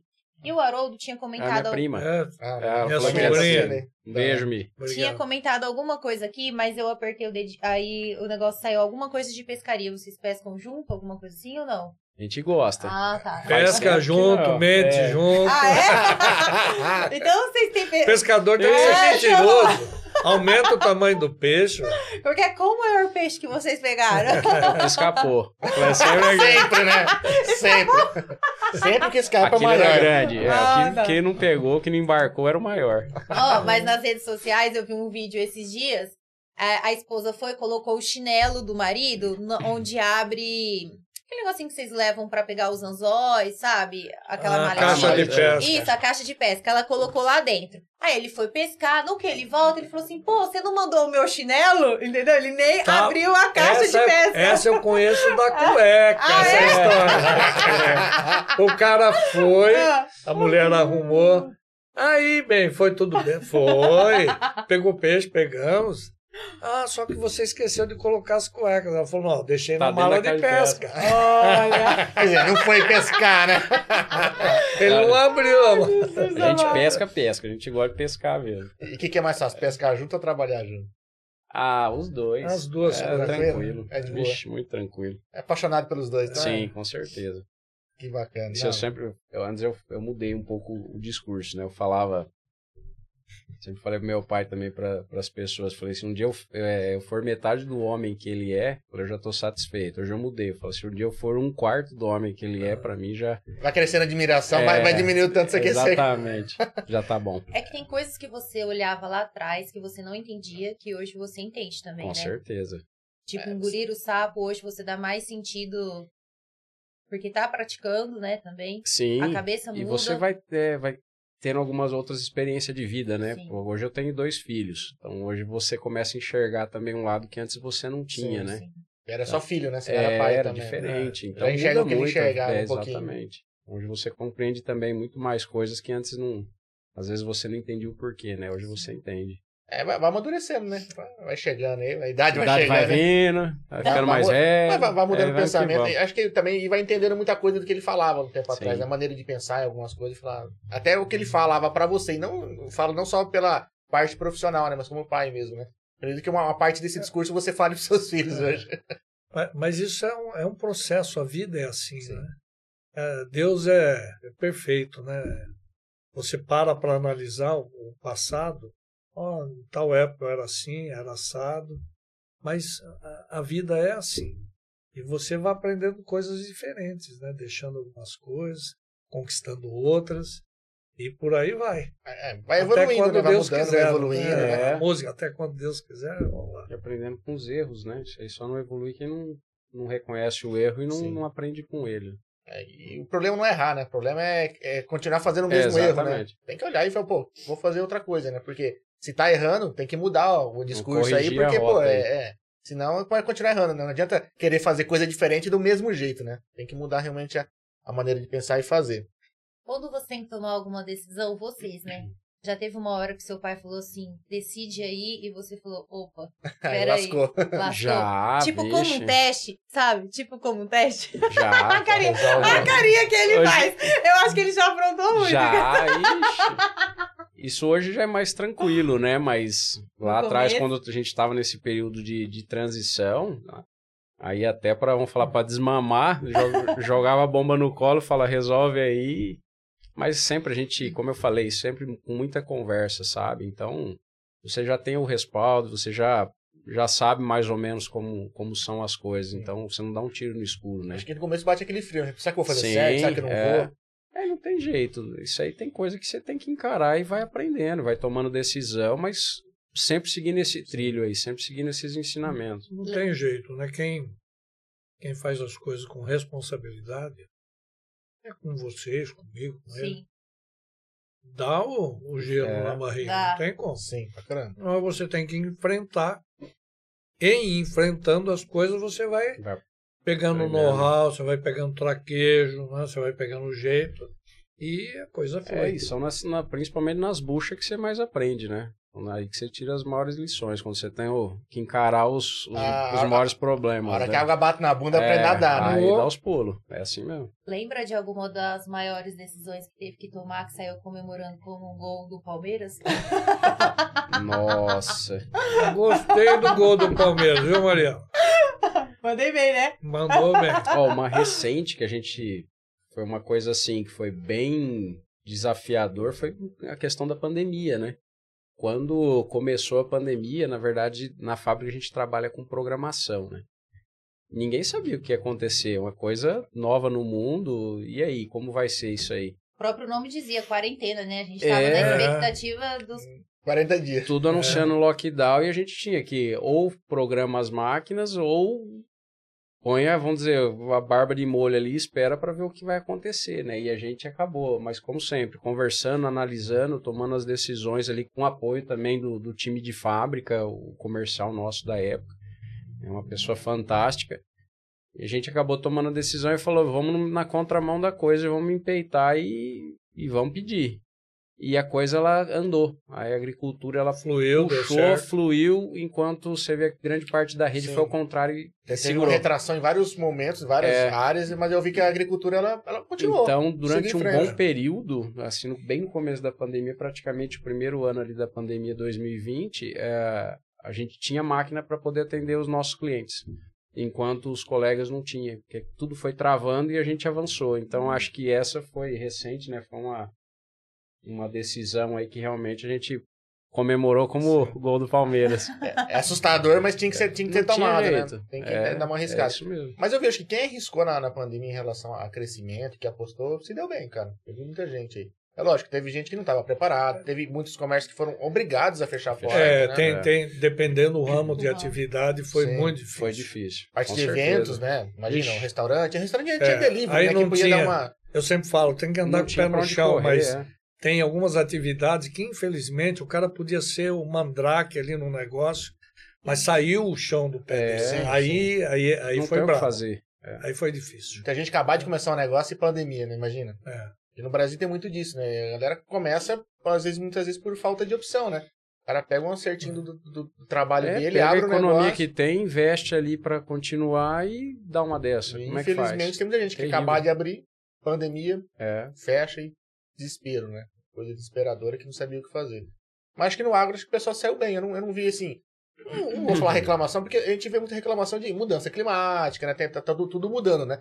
Pô, finados de frio aí, bicho. Nunca viu finados de Cê frio, acha? sempre com sol é. na cabeça aí. É, E uma chuvinha Novembro final assim. de tarde. é. é. Não tô acostumado a ver novembro assim. Sentimos falta das chuvinhas de final de tarde. Mas eu vejo que realmente na, na, na agricultura a coisa parece que fluiu de verdade. Andou, vixe, evoluiu muito, expandiu demais, né? Então, o pessoal, graças a Deus, aí produziu muito bem, conseguiu capitalizar e investiu bastante. Então, teve uma evolução muito grande. E essa parte de evolução da agricultura, vocês que estão no meio, foi só Brasil ou foi nível mundial? Acho que o Brasil ele vem crescendo muito, sabe? Porque tem assim muita área ainda, apesar de ter a tecnologia, né, é, que ela tá vindo, mas ainda tem muita área que ela não está sendo totalmente aproveitada. Então a gente tem muita expansão. Eu acho que assim essa, esse grande desenvolvimento mesmo está acontecendo aqui. O produtor se especializando mais, investindo mais em tecnologia, diversificando.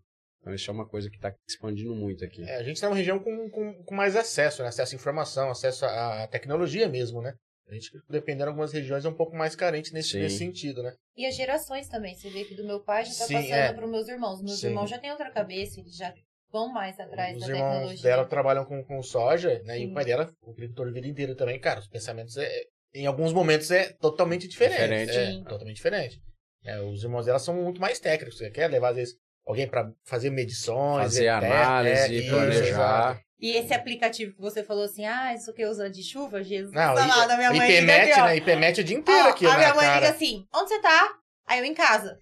Vai chover. Até, até a eu- mãe tá influenciada. Não, te juro. Eu falo assim, aham, tá bom, mãe. Eu saio aqui. Que Deixa eu ver aonde. Cheguei lá ali perto da academia com a Fit, gente, uma chuva, uma chuva. Ela, Eu não falei Verdade, que aquele dia Foi foi, aquele fofo. dia foi. Pegou um toró, saí de casa tava de boa. É. Cheguei lá, o carro balançava, pegou umas rajadas de vento, uma As chuva manga, violenta. manga d'água violenta, né? Sim, muito, muito, muito. E a galera tem, tem muito isso, né? De estar se atualizando e usando a tecnologia a favor, né? É, tem Ó, pulverizadores já modernos que ele, ele já vem com a estação meteorológica do, do próprio pulverizador. O cara que tá legal. ali, é. É porque Isso se ele interfere passar e muito, chover, né? É, interfere muito o, o veneno, como ele é uma, uma neblina, né? sim. Então, dependendo se tiver com vento, se tiver com chuva, isso interfere totalmente na É, chuva aplicação. pode lavar, né? Não, Não. fica, porque às vezes tem que ter, ah, tem que aplicar na folhagem. Se aplicou, choveu, Bateu estragou um todo o serviço. ali. O vento leva aí é. leva pra outra área. E às Dá vezes deriva. Aí mata é, o que tá do lado. É, às vezes É, já dá deriva. Dá deriva. é. Caramba, bicho. Ó, o Vitor Reinaldi mandou aqui, ó. Cadê, mano? Aqui. Senhor Silvio, qual a chave do sucesso para formar sucessor como o Renato? Creio que eu, hoje, é uma das maiores preocupações das empresas familiares. Forte abraço, sucesso ao grupo. É, o Vitor ele tem, né? O filho, né, que trabalha com ele. De tá repente ele quer vai com querer passar o negócio pro filho. filho ah, qual que é a chave? Como é que faz? É, fala, ai meu que é Deus o nome dele? É o Vitor Reinaldi. Ah, Inclusive, mandar um abraço pro Reinaldi. O Reinaldi que manda água pra gente aqui. Muito obrigado, viu? Obrigadão mesmo. Vitor, é, eu acho que muita transparência, né? Paciência. Ah, É, principalmente. não, Bastante. tam- tam- também, paciência, humildade, e procurar ficar no mesmo nível, né? Porque todos nós estamos no, no mesmo nível, Sim. como pessoas, como seres humanos. E você passar aquela experiência que você tem, aquele aprendizado, de uma maneira natural. E aceitar erros, aceitar também sugestões, contrapontos, né, divergências, que nem sempre eh, nós estamos certos. Eu disse ah, no início aqui do programa que quero morrer aprendendo. Então, nós aprendemos juntos. Aprendo com ele, ele aprende comigo. O que tem que ganhar o jogo é o sucesso do negócio. né? Eu sempre digo, às vezes em algumas conversações com a fábrica, porque existe às vezes alguns casos que um, um grande amigo meu falava, ah, tem aquele cara que quer ser herói de reunião, é, quer aparecer atenção. na é reunião, ferão. dizer que é isso, que é aquilo. Ah, não é por aí. Que tem que ganhar numa reunião, como nós temos a rede New Holland e a fábrica, que nós conversamos sempre, quem tem que evoluir e ganhar com as conversações, com as discussões, é o processo. O sistema, no caso New Holland, rede fábrica que tem que vencer e que tem que procurar novos caminhos e novas soluções. Esse processo também de pai e filho, acontecendo dessa maneira, a coisa vai, vai em frente sem problema nenhum. E aceitar, aceitar, procurar sempre conversar abertamente, que tudo vai fluir e vai dar certo. E ela, eu acho que só complementando, tem. É, é, não é fácil isso, né? Mas na medida do possível você tem que sempre tentar separar a parte profissional da parte familiar. Às vezes os problemas ou as discussões, alguma coisa que acontece dentro da empresa, você não pode trazer isso para dentro de casa. Então, ah, saímos dali, beleza, tá lá o problema, mas agora vamos fazer churrasco, vamos tomar umas cachaças juntos, dar risada. Tentar Ah, realmente. A hora que voltar pra empresa, a gente volta resolve. a falar disso. né? Exatamente. É porque divergência Não vai misturar. ter, né? Porque é pensamentos diferentes, são É. gerações diferentes. Sim. Eu acho que todo mundo às vezes quer provar o seu valor com o seu pensamento, né? Não às vezes para ser melhor que o outro, mas tipo, não, eu tô, quero defender o meu pensamento da maneira que da solução que eu tô vendo, né? É normal disso. Né? É isso aí. E depois de você ter uma situação já praticamente, como que eu penso que é o nosso caso, consolidada, né? É, o, o sucedido não pode parar.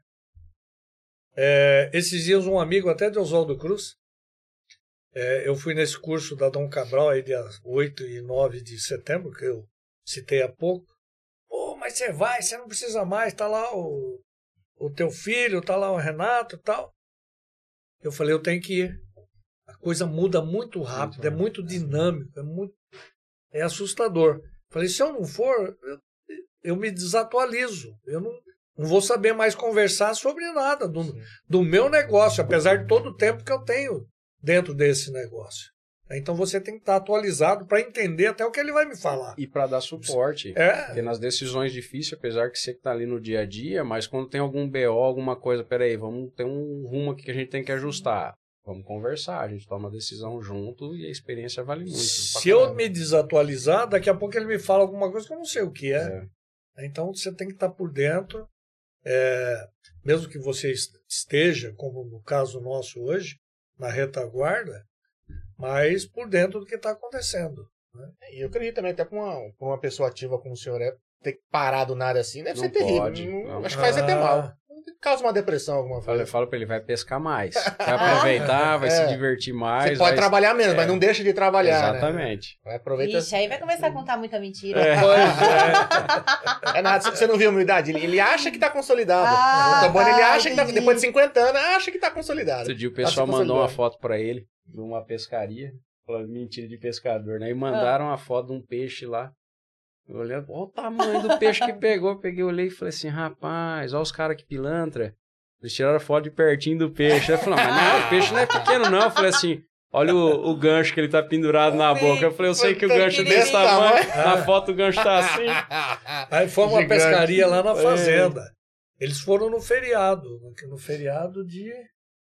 Agora, esse que teve. O Dia dia- 12, dia 12 de outubro. Ah, o Dia das Crianças. É, Isso. nossa, é, foi. Eu fui, Senhora. Foi numa quarta, eu fui na sexta. Aí mandaram aquela foto. Eu olhei e falei, pô, esse Olha o peixe dá uns tamanho. 25 quilos, 20 quilos.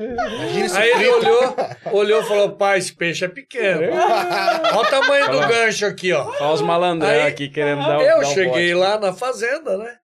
E tava lá, o pessoal, eles estavam em sete. E pá, pá, pá, pá.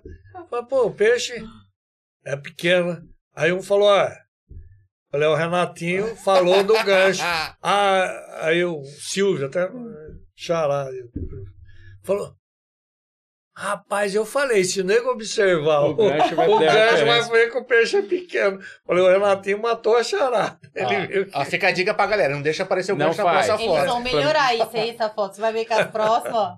Mas o marketing foi Pô. bom, que fez ele ir na sexta, É.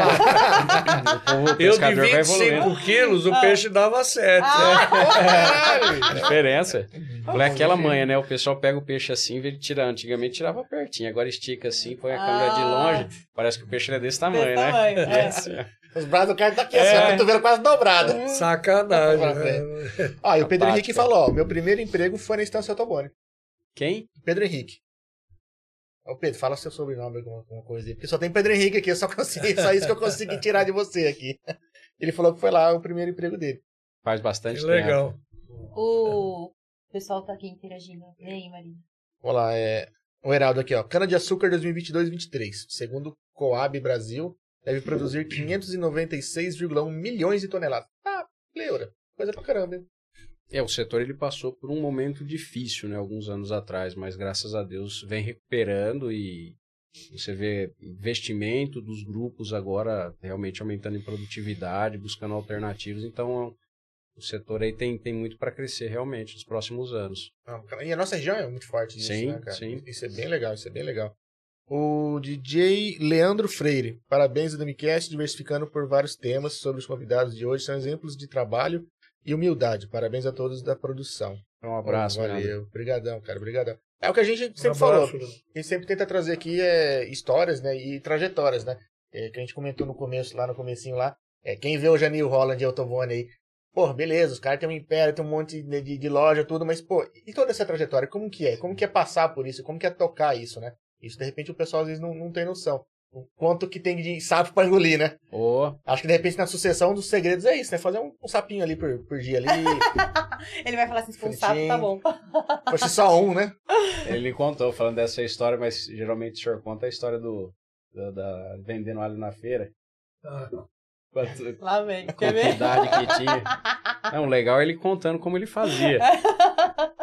Gente, eu acho o máximo essas histórias. ah, isso aí, é, morávamos ainda na, na zona rural, no sítio. Esse na Lagoa Azul, que eu comentei há pouco. Meu pai, meu pai produziu uma época alho. E tinha um pomar muito grande na, na propriedade, no sítio. e nós íamos fazer feira em, em Presidente Prudente, com a C14 verde e branca. Depois eu vou entrar no Google pra ver o que, que É, é essa C14 aí. então, Que bicho é esse? Aí ele É levava poncã, laranja, que tinha bastante, para fazer a feira, e alho, né? Aquelas restas, né? Acho que é isso que fala de, de, de alho. E ele falava para mim, fala aí, fala aí. E eu ficava lá em volta, que nem um galinho galizão ali, né? Auai! Auai! É, Jacuzinho lá, lá, auai! E ele cutucava, vai. Entende? E aí eu vinha, aquele bolo de dinheiro, dinheiro assim miúdo, né? Sim. Eu ficava contando, falava, nossa, que coisa maravilhosa. É, mas Ah. foi, foi muito Coisas bom. boas. É, boas memórias. E no posto, lá naquela época, o senhor chegou a trabalhar também. Trabalhei de frentista. Eu, eu tive um curso pelo Senac de vendedor frentista. E esse diploma sumiu. É, Eu era para mim, para mim ter me aposentado há muito tempo atrás. Aí a minha mãe fala, ó, mandei para sua casa. Aí eu falo para Sheila, que é minha esposa, a mãe dele, não, aqui em casa não veio. Senão era um Tá. comprovante Tá na que- maleta da pescaria, cuidado. que- Lá Verdade. tem E- tanta coisa que você não imagina, rapaz. Que, porque quando você trabalha no posto de gasolina, a cada ano você ganha mais seis meses Questão de insalubridade. de né? Verdade. insalubridade. Então, seis anos que eu trabalhei no posto, meu pai não me registrou esse, esse período. Então seriam seis, Sei bem como é. mais três, que daria nove anos. Nove pra- é. Mas eu falo, acho que alguém, esse dinheiro que era para vir para mim, alguém aproveitou, Ajudou, tá foi bom, pra alguém, ajudou alguém. Tá bom. Não, e como se Tá ele quisesse estar bom. aposentado agora. É, Você acha que ia estar aposentado? Ia nada, ia estar lá, tá- ia continuar trabalhando. Ele não consegue ficar, né? Não fica. Acho que tanto tempo de atividade assim, se se parar, fica louco. Fa- Faz bem pra cabeça ir lá. Não é só questão, acho que talvez de se atualizar. É, é ótimo por conta de manter o contato, conversa e tudo mais. Mas, não sei, cara, isso que o senhor não se imagina só ficando em casa com a perna pra cima, né? Não, Não dá. Essa, essa época do poço foi muito bacana, que ele era numa esquina, Ixi, aí tem história, hein? É. na outra esquina tem tinha um boteco. não, não dá pra contar, né? Ah, Tem do história. outro lado da rua. Principalmente sábado, naquela hoje, é, o pessoal passa, á- passa água no carro, né? Não era lavar, porque a lavagem era cobrada. Uhum. Só passar uma água, não. Cara, vinha todo sábado, depois do almoço, que ele lotava. E nós ficávamos até sete e pouco da noite, e limpando e lavando o carro. Ah, mas dali ia pro boteco do outro lado. Tem até hoje lá aquele boteco, não tem? Tem. É Berrante de Ouro hoje o nome do. do... Olha os nomes. Belo nome, hein? Bonito, hein? Onde que é o posto? Em... É, Oswaldo é, Cruz. é Oswaldo Cruz. Oswaldo Cruz. Errante de ouro. É o, o, O bar. o bar. O barzinho tá lá até hoje. Tá lá O posto hoje. tá também? O posto também. Ah, é legal quando se passa lá, é- dá uma memória afetiva bem legal, né? O senhor conheceu a esposa lá ou aqui em Dracena? Aqui, Ah. aqui. Quando veio pra cá, quando veio pra cá. Isso, foi quando É que você saiu de lá muito cá. novinho, né? De Oswaldo Cruz. saí com 19. Ixi, moleque de tudo. É, daí uns dias que foi o palão lá do, do Ah, teu é? Por isso que já foi, mudando, já foi mudando o barulho do, Já. do escapamento, né? Aí pô? que eu conheci ela. Olha lá. Ah, Será que foi o barulho eu, acho que foi isso falar. Uma barulho é pra saber que tava chegando, né? Eu acho que foi o Não precisava barulho. nem buzinar em frente de casa, dar aquela aceleradinha já, já apontava lá já. Ei, mas tem um barulho bonito, né? Ah, Meu é, Deus. é diferente né, do que tem hoje. Hoje a gente tá numa época de motorzinho tudo pequeno e tal, é. Mas hoje em dia os jovens já não têm tanto interesse por carro, né? Mudou É, muito. mudou. Nossa. Nossa, eu era tarado. Eu era não, eu sou tarado por carro. Não, eu vejo que ele- a molecada mais nova. Eu sou apaixonado em caminhonete, na Silverado. E principalmente por causa disso aí, do barulho do motor dela. Nossa. Aí eu Sei fiz, eu arranquei um pedaço do escapamento. Dá lá, Isso aí achava o máximo. Hoje eu não dou conta, não. Ah, eu também não faço mais barulho, não. Eu... Nossa. Nossa. olha, quer perceber assim que a gente tá mudando de fase de jogo pra não falar velho? É. Assim, nossa, o barulho tá me incomodando. Som, andava com aqueles troços, com aquele som explodindo na cabeça. Rapaz, achava lindo aquilo. Hoje você olha. O meu marido usava até neon, meu filho. Eu, eu peguei a época de Velozes Furiosos, então ah, eu é? terminava, eu... rebaixava, som. Eu neon. descobri aqui no podcast que ele colocava aquelas luzinhas. Só, só, fal, só faltava o adesivo I Love Salvador. O meu luzinho não tinha, não. Não? Não. Mas que mexeu no escapamento, Era mexeu, só um né? Ah, o escapamento, sim.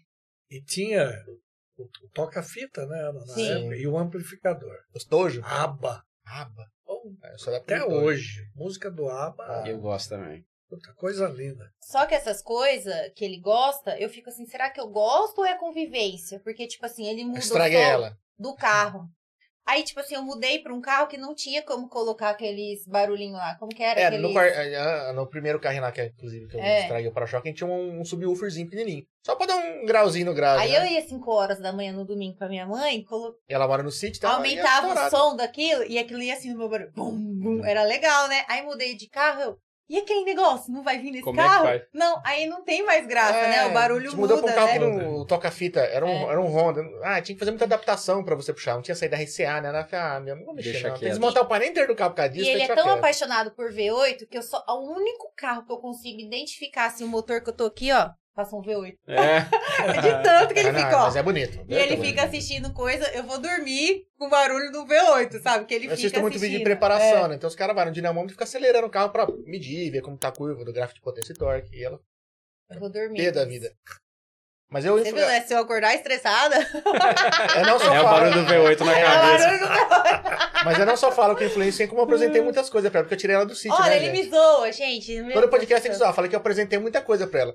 Apresentei internet, comida Mas- japonesa, Não, mas Mas, ó, Fala, minha Ela esposa mandou fala mensagem pir- aqui. Ah, Pir, Corococora. É. É pintinho caipira, né? Pir, pir. Mas, ó, eu chego lá na minha mãe, tem ovos caipira, né? Aí eu falo assim pra ela, hoje vai ser, como que eu falo? Hoje vai ser pirpa. a gente fica brincando lá. O que, que a sua esposa falou? Não, ela mandou mensagem só pra, pra falar, né? Porque eu brinco com ela, ela é da- Ah. de Adamantina. Eu sempre Ah. falava pra ela, falava, ó, você tá indo pra Megalópolis, agora a Dracena é Megalópolis. Mentira, você falava Ô. também? Ai, meu Aí esses Deus. dias atrás ela falou pra minha mãe, né? Ô, dona Sheila. Falou assim, a Megalópolis de Dracena. Minha mãe, que raio de. Megalópolis é isso aí?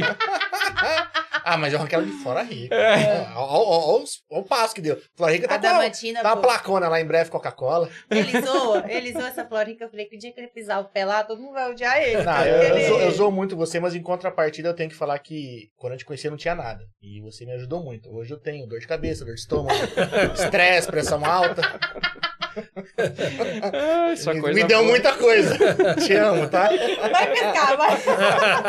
Ah, eu acho que eu não sou uma, Ai, uma- uma companhia boa pra pescaria, não. E quando vocês pescam, pescam lá na fazenda ou já chegou a viajar assim? Tipo, o pessoal vai pro. É, junta a galera e vai É. Já. Viajar. Arma as pescarias grandes que a galera. Inclusive, nós vamos agora em abril, né? Abriu. Abril tem uma aí programada. Tá E vai ser aonde? é. Em Pantanal. essa. Pantanal. Pô, bacana. É, nós somos uma vez no Pantanal. A, a maioria das vezes é na fazenda. Né? Que tá aqui mais Sim. pertinho. Mas é muito Mas é- bom, a gente fala pescaria, não só o fato ali da, da pesca mesmo, mas eu falo, é o tudo que envolve, né? Você tomar uma, sossegado, natureza, Aquele sem estresse. Dá uma desligada de Você trabalho. dá uma né? apagada, não tem tempo todo telefone ali, problema. Carrega as nossa, baterias, né? então, É, é necessário isso. Dois, três dias você pescando, você aguenta um ano. Então é E quando vocês foram na última vez para Pantanal, agora sem papo, hein? Pegaram peixe ou não? Nossa, quando foi? Foi em 2000 e... Ah, foi, foi 2004, Faz acho. Nossa, tempo. gente. Faz tempo. Vai fazer quase 10 anos É. já. Não, Ah, mais, 2004? mais. Nossa Mais. senhora, É. 2014. Ô, Mas naquela Não, época essa já, não lá vale. tava ruim. Lá não tava bom, não. Não, uns pegamos, mas não foi muito, não. É. Foi muito, não. Ele teve uma passagem nessa pescaria. Naquela época era uma câmera assim que o senhor tinha, não era? Aquelas de uma, uma fitinha pequena, mas ela ainda era grande. Filmadorinha, assim. grandinhas. É, lembra dessa? Teve Sim. uma época. E tava no nosso barco essa filmadora, né? Aí tava pescando eu, meu cunhado e um piloteiro no barco. E tava ele, meu irmão e um piloteiro. E a gente, tipo um bracinho do rio assim, o vento ficava é, empurrando os barcos, descia, então o pessoal ligava o motor, subia e ficava descendo a, Desligava é, o vento desligava, empurrava. vinha trazendo com o vento e você trazendo ali, arrastando a linha. né? Daí a pouco, tudo aquele monte de barco indo assim, eu vejo o barco dele subindo. e eu olhava ele agarrado ali, ó. Rapaz, eu liguei a câmera e falei, vamos lá que eles pegaram um dinossauro, tá lá na ponta. da- E vai esse, e vai, briga. Olha quanto tempo que o senhor ficou lá. Você sabe tava- que eu esqueci disso? Hã? Tava O? Vitor, outro É. meu filho, que falou. Tava descendo Eu rodando não ali. lembrava. É porque era isca natural, né? Então Ah, tava entendi. rodando com ela. E ele puxando, mas, cara, era- o vento era muito forte. Você Foi as do marolas jacaré, né? Na hora e Eu não vai aquela lembrava, emoção e todo mundo parou pra ver e os barcos dele. Vamos não- ver o que, que vai sair, né? Cara, e vai trazendo, vai trazendo, vai trazendo. Da hora que sobe aquela cabeça daquele jacaré gigante. Peguei o jacaré. Puta, mas foi uma decepção do. Ah! Pegou no bracinho dele, assim, É. o anzol. Putz. E pra tirar? Ele estourou, né? Na hora que Ah, ele é. levantou, é acho verdade, que ele é deu uma causa afundada e peso, arrebentou. né? Pro... É, Ele é estourou pra caramba. É, eu não tenho muito Mas é episódio. bom com- E ó, não é mentira, hein, Isso é verdade. Pegou o jacaré! pra falar que eu tô mentindo, então o Renatinho pra mentir pelo senhor, né? É, Só que você falar, cadê a fita? tem Só Deus sabe. Deve estar na caixa de pesca. Deve É. estar. Entendeu? Eu Tá não tenho bom. muito, muito episódio com pescaria, mas eu lembro que eu fui uma vez pra. Meu pai tinha fazenda no Mato Grosso. Pra frente ali, Barra dos Bugres ali. E a fazenda vizinha, se não me engano, era Rio Para... Paraguai que passava atrás. Era fazer um. Tipo um U, assim. E o cara construiu a sede num topo. E com, Ficava vendo aquele. e com o trator ele deu uma quebradinha pra você já chegar com, com o botinho ali já no jeito já. E a gente foi curricar, né? Tentar pegar dourado, né? A gente até conseguiu. Não, pegar não pegou, mas ele deu aquela fisgada, né? Era molequinho, bicho, juntava assim, uns 15 aninhos assim, a hora que juntava, você quase caía pra fora do bote. Assim. É bonito de ver. Pancada é grande, é. Era, mas é legal, é bonito. E era realmente assim, visão de Pantanal. Você via aquelas um monte de árvore, enro- cobra enrolada em árvore, via de tudo, de tudo. E o, na época até o, os, os peão da fazenda estavam procurando onça, que estavam sumindo um bezerro Comendo por bezerro. dia. E estavam vendo muita patinha lá. Falaram, ah, então ela deu cria por aí, tá alimentando os bichos. É E bem pega diferente. mesmo. Só que é bonito, o lugar é, É. maravilhoso, é fora de cena. Ah, é lindo, é lindo. O Heraldo falou assim que na fazenda, no carnaval, a pescaria era todo ano. Tinha, teve uma época que foi tradição, né? Todo ano levava vários- o pessoal da, da Vários empresa. anos seguidos. É. Depois acabou, por uma razão ou outra, a gente não conseguindo manter. Mas é uma coisa que o pessoal cobra muito, a gente tem que reativar. Levar a galera pra pescar. Ah, o ano que vem É, tem que fazer. Tem a turma da, da cachaça, a turma da, da cozinha, de quem Ah, é? pesca. Mas o bonito lá é a sinfonia, que você vai à noite pra dormir. Não, eu, não, eu galera imagino. roncando. Nossa senhora. Era uma das V8 é silencioso. Alguém dorme? Pó, pó, pó. E assim vai, a noite inteira. Quem aguenta, gente? Eu entendi por que, que vocês bebem, então. É, Não, é pra, Durante o pra- dia, pra é ver se dorme. pra pagar. Azar de quem dorme por último, né? Azar de quem dorme por último. É, é que nem quando a gente foi uma vez pra Panorama no rancho do tio dela, e eu tava bem mais gordo. E eu, Ele tava 25 quilos mais gordinho. quase 30, eu tava com 125. E eu, e eu tenho apneia, bicho. A hora que eu ronco, assim, é... Então, Apaga. é. Nós fomos dormir com os E amigos. assusta, hein? Quem tá do lado, acho que É, a pessoa vai nossa, morrer, não vai eu- voltar. Porque assim, casei e tal, fomos dormir, então ele, ele faz assim, ó. Aí ele para. Trava. Aí você É tá que eu tô dormindo. sonhando que eu tô mergulhando. Eu também tô- tenho. É, aí você vai dormir, você fica assim, pô, não voltou? É, Meu é, Deus. é. Aí você começa, o seu cérebro começa, sabe que tá mergulhando. um, dois, três, não volta, aí você vai virar Você pra relar nele, pra acordar, ele faz assim, ó. Pega no tranco, pega no tranco. é. É, é submergindo. Tá entendendo? Nove anos dormindo junto, né? Aí chegou um dia, nós fomos pro acampar tal, não sei o que. houve um previsto, choveu, a gente teve que alugar uma casa, fomos dormir com mais pessoas. Aí a, a esposa chegou e falou assim: Olha, eu já vou pedir desculpa porque meu marido ronca. Aí eu. E eu também, porque o meu ronca, mas não expliquei, né? Fica tranquilo. É. Aí que eu fui ver que o dela roncava, o meu não ronca. O dela faz assim, ó. É cadenciado. Eu consegui dormir naquele balanço do cara, sabe assim, ó. Eu Você, falei, você emenda na respiração dele. estimulava, é né? isso? Eu peguei e falei, meu, olha só, que delícia o jeito que eu ronco dele. Quem disse que o quarto, a casa, dormiu com o dele? Ninguém. E aí, nesse dia no rancho da minha avó, os meus irmãos acordaram. Eu falei, olha, não é por nada, vocês se ferraram. Foi por assim, quê? eu saí do trabalho, eu saí tarde aquele dia, lembra? É, trabalhei foi. até umas 8, 9 horas da noite. Aí, Aí o fomos dela, me pegou, a gente foi pro rancho. Aí cheguei lá, emendei com o tio dela e começou a tomar cerveja. Pá, pá, pá. Cachaçada. é Aí pior. deu umas 3, 3 e meia da manhã, eu falei, acho que é bom dormir, né? Que a galera acorda cedo. O tio dela foi, eu fui lá no banheiro, depois deitei no, no- na sala, assim, no colchão, assim. Meu irmão, meu o irmão dela acordou. O que que foi? Eu não sei, mas você se fudeu. Eu falei, por quê? Falei, me dá dois minutos.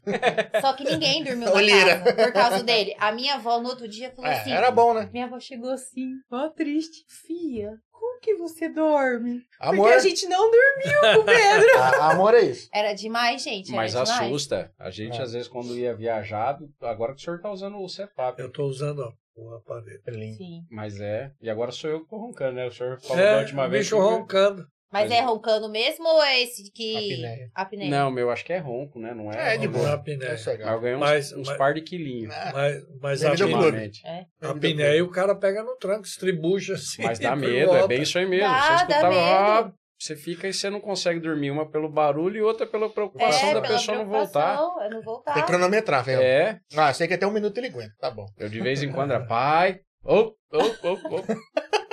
Dá, dá, aí dá, dá uma dá, dá cochilada, é pouco assustadinha, de né? E quando É. fala assim, não, não ronco. Graças a Deus existe o celular pra registrar. Não, a gente pratica mergulho dormindo. né? É, é, é outro naipe, é, é diferente, é diferente. É outro nível, né? É bem diferente isso daí. É, você estava comentando das camisetas do pro... Ah, Ah, legal. É, ó, uma dessas camisetas é um projeto que a New Holland ela tem, é, que ela é o projeto chama é Tempo de Mulher, né? Então, na verdade, isso já tem alguns anos que a New Holland ela vem valorizando bastante a, as mulheres, né, com todo o merecimento aí de cada vez mais as mulheres vêm sim. é, dominando aí o Dominando. agronegócio, como Sim. todo o setor. Ela tem esse, esse programa aí, é Tempo de Mulher. A gente faz vários eventos aí focados para as mulheres, então tem vários grupos de debate, então é, é bem bacana. É, hoje a gente vê muita mulher no campo, né? Dirigindo os maquinários gigantescos. Esse pá até é melhor que homem, porque são mais delicadas, mais atenciosas, né? Com certeza. É, eu te sirvo, você esquece de me Rala, servir. calota, rala. Rala, roda, rala, mas dirige Tá bem, né, amor? A Rafa Otoboni mandou assim, parabéns, beijos. Ah lá, é, A Rafinha. é, sobrinha. Sobrinho. Beijo, Rafinha. Mas é, a gente fala assim, no agro a gente já pensa só em homens, né? É, Assim, acho que é, Ainda é um pouco machista, né? Sim. É, Então é um e, setor. e tem, né, mulheres administrando a Tem muitas. também, Sim, né? sim, é. Muitas mulheres administrando, à frente de mega empresas já ligadas ao agronegócio. E isso vem a cada ano que passa, ela vem crescendo bastante. Dentro das próprias concessionárias. Algumas mulheres já assumindo alguns cargos mais de, de gestão e Pô, que legal. É legal. É, Parabéns. a- a- tá abrindo espaço. Parabéns para né? todas elas, Sim, é. né? Merecido, né? Com Mas- certeza. Mas tá abrindo muito espaço. Acho que o pessoal tá, tá mudando um pouco o pensamento, né? Ah, Hoje a gente até conversou, um tempo atrás a gente conversou com o Leandro, que é outro setor, que é automotivo, que é da pessoal da Proeste. E, cara, das oito concessionárias é, Chevrolet, Chevrolet. Cinco. cinco são gerenciadas por, por mulher. O, gerente, a- a- o cargo máximo da, da, da loja é mulher, cara. Não, Então, mas a, a maioria das experiências de cargos de execução, executivos, as mulheres dão um show. Elas são muito mais detalhistas, né? Tem E, mais tato e pra lidar, firmes, é. né? Tem o, a- a- o famoso sexto sentido, Sim. né? Então, Consegue fazer duas coisas ao mesmo tempo. É. a percepção faz 10 ao mesmo tempo, cara. Nossa, Ixi. só os tique, o TikTok, o tique, como é o tique, não, tico e teco, Tico e né? teco. Aí é difícil. Não, Cronometrar mulher, pra fazer Você anda dois mesmo muito. TikTok, hein? não, a mulherada é violenta. É, Ai, meu Quando Deus pega do pra céu. fazer um negócio bem feito, sai de baixo. Que Exatamente. Mas é show realmente- nos homens. E eu, realmente a gente vê no campo, cara. A gente de vez em quando vê alguns vídeos aí da galera manobrando uns maquinários gigantescos, né? Que até pouco tempo atrás era realmente é, predominado por, por homens, né? Então tem abrido espaço para elas, então estão de parabéns aí. Mais que merecido. Naquela que a gente tava falando que o agro tá evoluindo, né? As máquinas, tudo. Até assim, vocês têm que viver em constante evolução também por causa dos mecânicos, tudo também, né? Sim, falou, é, a empresa ela investe muito em treinamento. Então, assim, todo ano praticamente treina quase todo o time de mecânico, peças, o comercial. Então, como meu pai falou, né, a parte administrativa também a gente participa de vários cursos. Então, é não tem jeito para você manter atualizado e acompanhando a evolução do mercado, você tem que estar constantemente com o time ali afiado. É treinamento o tempo todo. Não É, para, né? Não para. Ah, não para. Você Não tem para. que entender. Não né? tem como parar. Hoje acho que é uma, uma grande um- uma questão é a questão do pós, né? Não é, é só você vender um, um produto, né? Mas é a questão do pós. Vou te dar uma garantia, vou te dar um atendimento, vou fazer uma revisão, vou te dar uma manutenção. Isso é o mais muito. importante, né? O produtor ele tem que ter certeza que a máquina dele ela tem que estar pronta para a hora que ele vai utilizar, né? Não adianta nada se ela não funcionar. É Tem que é saber uma que se coisa der BO tem um muito respaldo, assim, né? Exatamente. A gente fica na expectativa esperando chover pra plantar, e vai começa a plantar e quebra, né? Tipo, é, É, uma ma- coisa... ma- muitas empresas aí, máquina parada é prejuízo, né? Exatamente. E isso que você falou, Mariana, é diferente de, de outros segmentos. Sim. Por exemplo, automóvel, caminhões. Essa espera de chover, e que está certo, né, Uhum. para plantar, a hora do plantio, então tem um arranque de praticamente 100% dos produtores.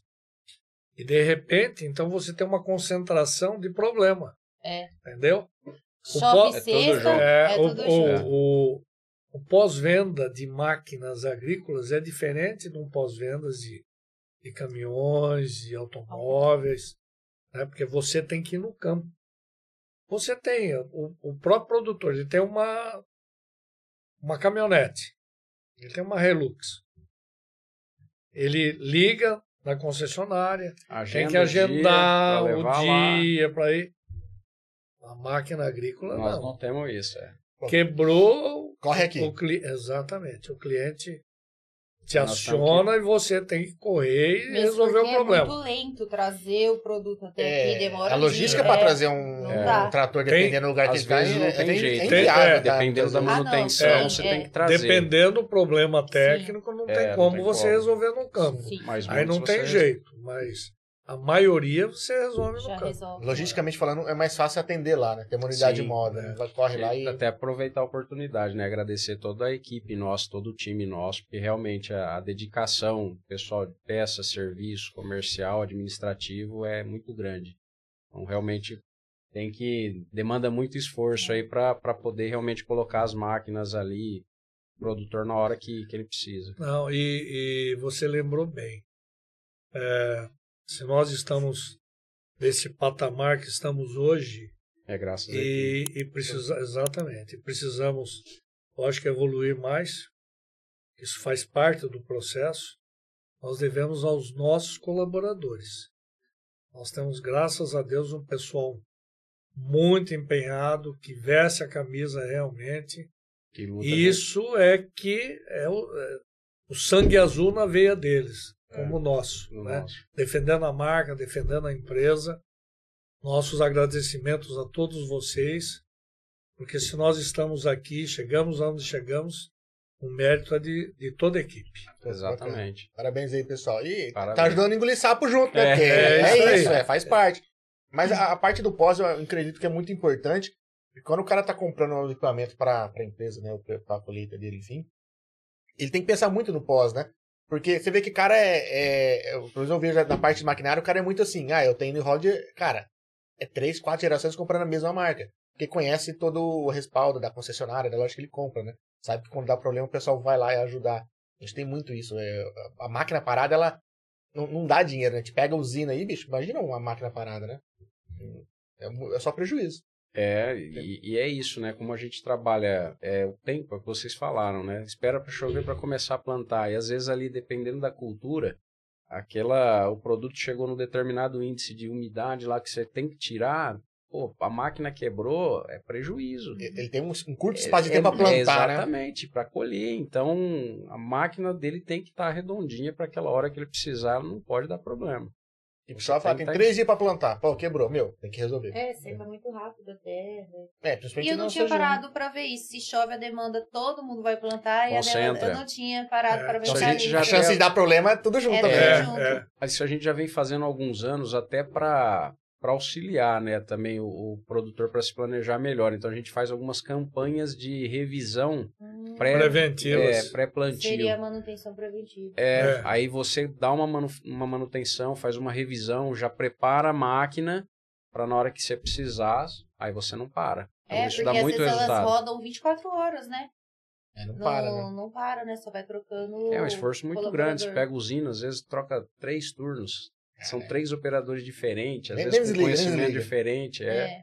Então é É, pauleira tem direto. isso também. É, você tá dirigindo aqui é um jeito, aí vem o outro cara, já é outro. É verdade, verdade. É, e, e prevenir sempre é mais barato que remediar. É, né? Faz tudo é. certinho, bonitinho, para, para o que precisar, ela tá, tá em dia. Afinal, é ferramenta de trabalho. é. né? É, Até com o ser humano, né? A saúde. Com certeza, é? com certeza.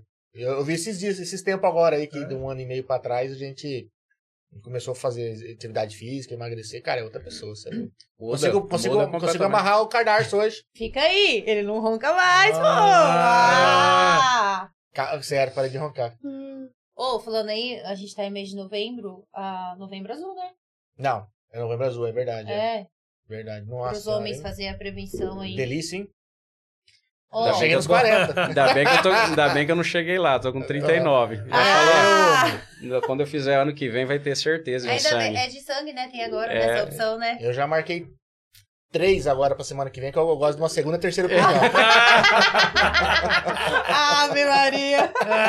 E com médico diferente, É, né? lógico, é. Vamos ver, vamos ver se a opinião bate, Tem né? que Um seguido do outro aqui pra saber se tá tudo certinho. É, mas Ai, tem que ver. céu. A gente, brinca muito, porque Mas acho é que pra homem é um sério, é. tanto quanto constrangedor. É. Mas, mas, es- mas- e escolhe o tamanho da mão também. Mas é o principal. Eu não, eu não falar pego, do dedo. eu, eu pego foto da mão, né? Da cara do cara. Eu fico imaginando É. vocês entrando na sala. Já pensou? olhando. Que cena, gente. Deus, Meu. que Aí, aí o médico fala assim, relaxa. Fala, que jeito. Mas não vai pagar nem o vinho antes, vai chegar assim, pelo amor de Deus. Não, e mulher adora que falar assim, nossa, eu fui fazer, né, a prevenção. Homem, nesse caso, eles nem tocam no Não assunto, fala. né? Mas Fala. pra mulher então natural, né? É. Desde de, de, de adolescente, tá ali indo, tá, a cada seis meses, um ano no ginecologista, tá fazendo tudo bonitinho. E homem é com 40, 40 e pouquinho, já, nossa Tá senhora, já cascudo, já tá. tá lascado, já vai, É, treme na tá base. brabo, vai velho. treme na base. É, triste, é triste. Que situação. Mas faz parte, né, gente? Fazer o quê? É isso aí. O, Aro, o Heraldo tá falando aqui, ó. Os me- Os mecatrônicos, mecânica com é, eletricidade junto. É, hoje em dia é tudo isso, né? É tudo muito robótico, né? A coisa. É, E os técnicos hoje é isso aí. Antes você tinha mais a pessoa que era mais especializada em mecânica e tinha um eletricista. Hoje não. Hoje você tem que buscar é, formar a equipe para ser um profissional completo. Então ele tem que entender de mecânica, ele tem que entender de parte elétrica, ele tem que entender de agricultura de precisão.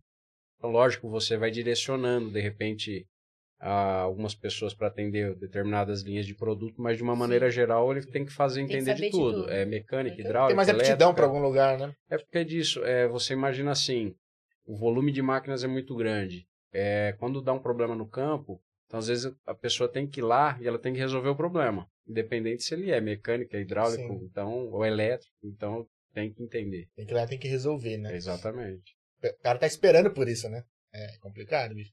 E, realmente evoluiu muito, né? Até pouco tempo atrás era muito mecânico, elétrico e, de repente, hidráulico, né? Hoje tem uma parte de eletrônica muito grande, né? Sim. Parte de programação, tudo muito computadorizado. Falou, a gente mapeia toda uma área com GPS e a máquina vem fazendo tudo praticamente sozinho. O cara só precisa manobrar. Então teve uma evolução gigantesca nisso. Hoje o mecânico, ele, ele faz um curso, ele vai com o computador, espeta lá no, Já o dá componente do, do trator para dar o diagnóstico. Você pega um cabo, um chicote elétrico de um trator desse eletrônico, eu olho aquilo e falo, não sei como que eles conseguem resolver o problema. É muita coisa, né? Nossa, ele é, ele é dessa grossura e é aqueles fios fininhos Fininho. ali, aquele multi, multicor ali, várias cores, e vai lá, espeta, dá o diagnóstico, ele vai lá e resolve o, o problema técnico do trator. É que faz parte da evolução, né? Se o equipamento ele evolui, obviamente que os profissionais na hora de Tem que manutenção têm que acompanhar, é. Sim. Tem que fazer funcionar Hoje junto. você tem que conhecer de tudo. Tem tá aumentando muito a parte de telemetria, né? Que a própria máquina ela vai sinalizando algumas coisas. Então você consegue, já existem equipamentos e tem a tal das control room, né? Que você tem salas que você consegue conectar os equipamentos, você vai monitorando a distância. Então, pelos índices daquilo que a telemetria da máquina tá te mandando de sinal, você sabe que, ó, tá sinalizando algum problema ali, então você já avisa, ó, tem um possível problema para Pô, acontecer. que legal, cara. Então isso já, já é uma realidade. É uma coisa ainda que a gente tem que evoluir, né, para isso.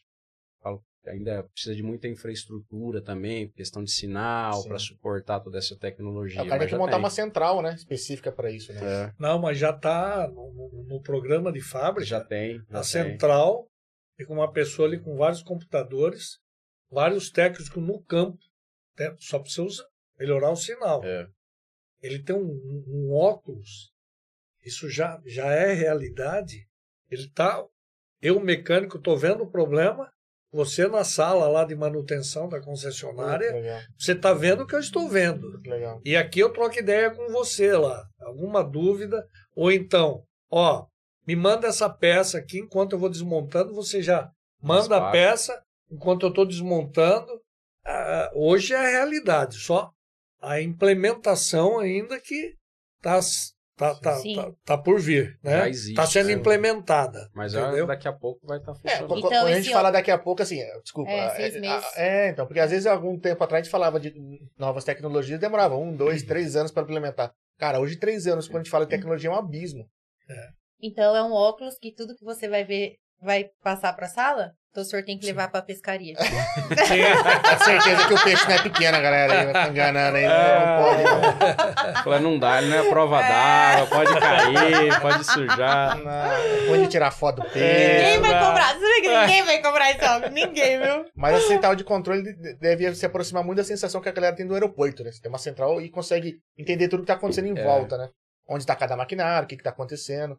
E até pra poder, no final do dia, dar uma situação melhor do, do quanto eles vão poder produzir, né? Porque sabe se deu problema, se não deu, quanto plantou, quanto não plantou. É, e você vai naquilo que a gente falou, né? Você antecipa o problema. Às vezes a pessoa tá ali e não tá percebendo. Lá apontou um sinal para você, você já falou, ó, Certinho. cuidado que diminui aí, para, porque vai dar um problema mais sério. E é uma coisa simples que você consegue atender an- antes, né? É, o maquinário hoje em dia, assim, acho que com carro e tudo mais, ele é muito equipado com sensor, né? Então é sensor pra todo lado. Então às vezes fala, ah, ele para por qualquer coisa. Não, cara, ele não quebra, é diferente, né? Ele antecipa qualquer problema e tipo, ele fala, ó, bicho, vai quebrar, eu vou parar aqui. Então é muito mais prático, sei lá, trocar um sensor, trocar, resolver um Sim. probleminha do que Trocar uma, mexer o na motor. inteira, É. o motor inteiro, é. trocar uma bomba isso hidráulica, algum do tipo aí. O Heraldo falou que tem trator com no mínimo sete módulos. 5G deve melhorar esse sinal. É, com a implementação do 5G a gente vai mexer muita coisa, né? Quando o pessoal trouxer essa questão de. É, eles querem implementar, tipo, por exemplo, é, é, algumas coisas muito. é, é, internet das coisas, né? Você consegue pôr um chip num- numa coleira de um cachorro, num banco de uma bicicleta, para você saber onde tá, onde não tá, fazer rastreamento. E saber também se ele tá andando, se não tá, quantas calorias está perdendo, quanto que você andou de bicicleta e por onde você andou. Eu acredito que vai ajudar muito nessa questão. Sim, até nesse curso que a gente está fazendo, uma das discussões que saiu lá, o professor perguntou, né? Falou, ah, carro autônomo, quanto tempo vocês acham que vai realmente vai já ser implementado? E uma das discussões que a gente teve é essa aí. No Brasil, na verdade, já existe a tecnologia, já Sim. tem teste, o pessoal já está Ah, O andando. Tesla funciona praticamente sozinho. É. Então, eu falei, só que o Brasil ainda que não vai rodar enquanto a infraestrutura nossa é do jeito que é, É, né? o Tem que problema do adequar, Brasil é o brasileiro. o cara vai encher o caneco no boteco e fala, casa, e vai dormindo. É, Eu faria isso. Mas é, tem essa questão, Vai ser né? A gente não tem uma estrutura, não tem uma, uma, não uma tem, rodovia é, é, rodovia perfeita própria para isso. Tem que ter uma sinalização muito É, perfeita É, para poder é o que a rodar. gente Sim. falou, você pegar a estrada, ela tem que estar toda pronta para esse tipo de, de tecnologia, né? E falou, putz, até o Brasil conseguir chegar nisso aí, Verdade, que tem que mudar tudo, né? tem. É, agora porque tá se ele não enxerga a faixa, ele não sabe pra Ele não reconhece como É. é que ele É direciona. Então, É. até essa tecnologia tá Sim. pronta, ou a é tecnologia não, até a infraestrutura Sim, tá é. pronta, tecnologia tem, mas a gente tem que Não, adequar tem, muita coisa. A gente, Nossa, tá, avançado em muitos pontos. Aqui tem coisa que talvez não, não consigam habilitar por questão de estrutura e, e sei lá, é, será que o pessoal vai confiar tanto Interesse assim? também, é, é, é. Será que o pessoal vai confiar num, num carro que dirige sozinho? Vocês confiariam? Eu, se tiver é, segurança, assim, a infraestrutura pronta, sim. Acho que tecnologia. Isso vai ser futuro, vai chegar. Caralho, E o prazer que era dirigir o Opala e agora tem um É. carro que dirige, Ah. entendeu? Pra você, pô. Mas você vê que vai mudando. Antigamente falava molecão, né? Falava, ah, carro automático. Que mané carro automático? É, eu bem gosto mesmo. de trocar marcha.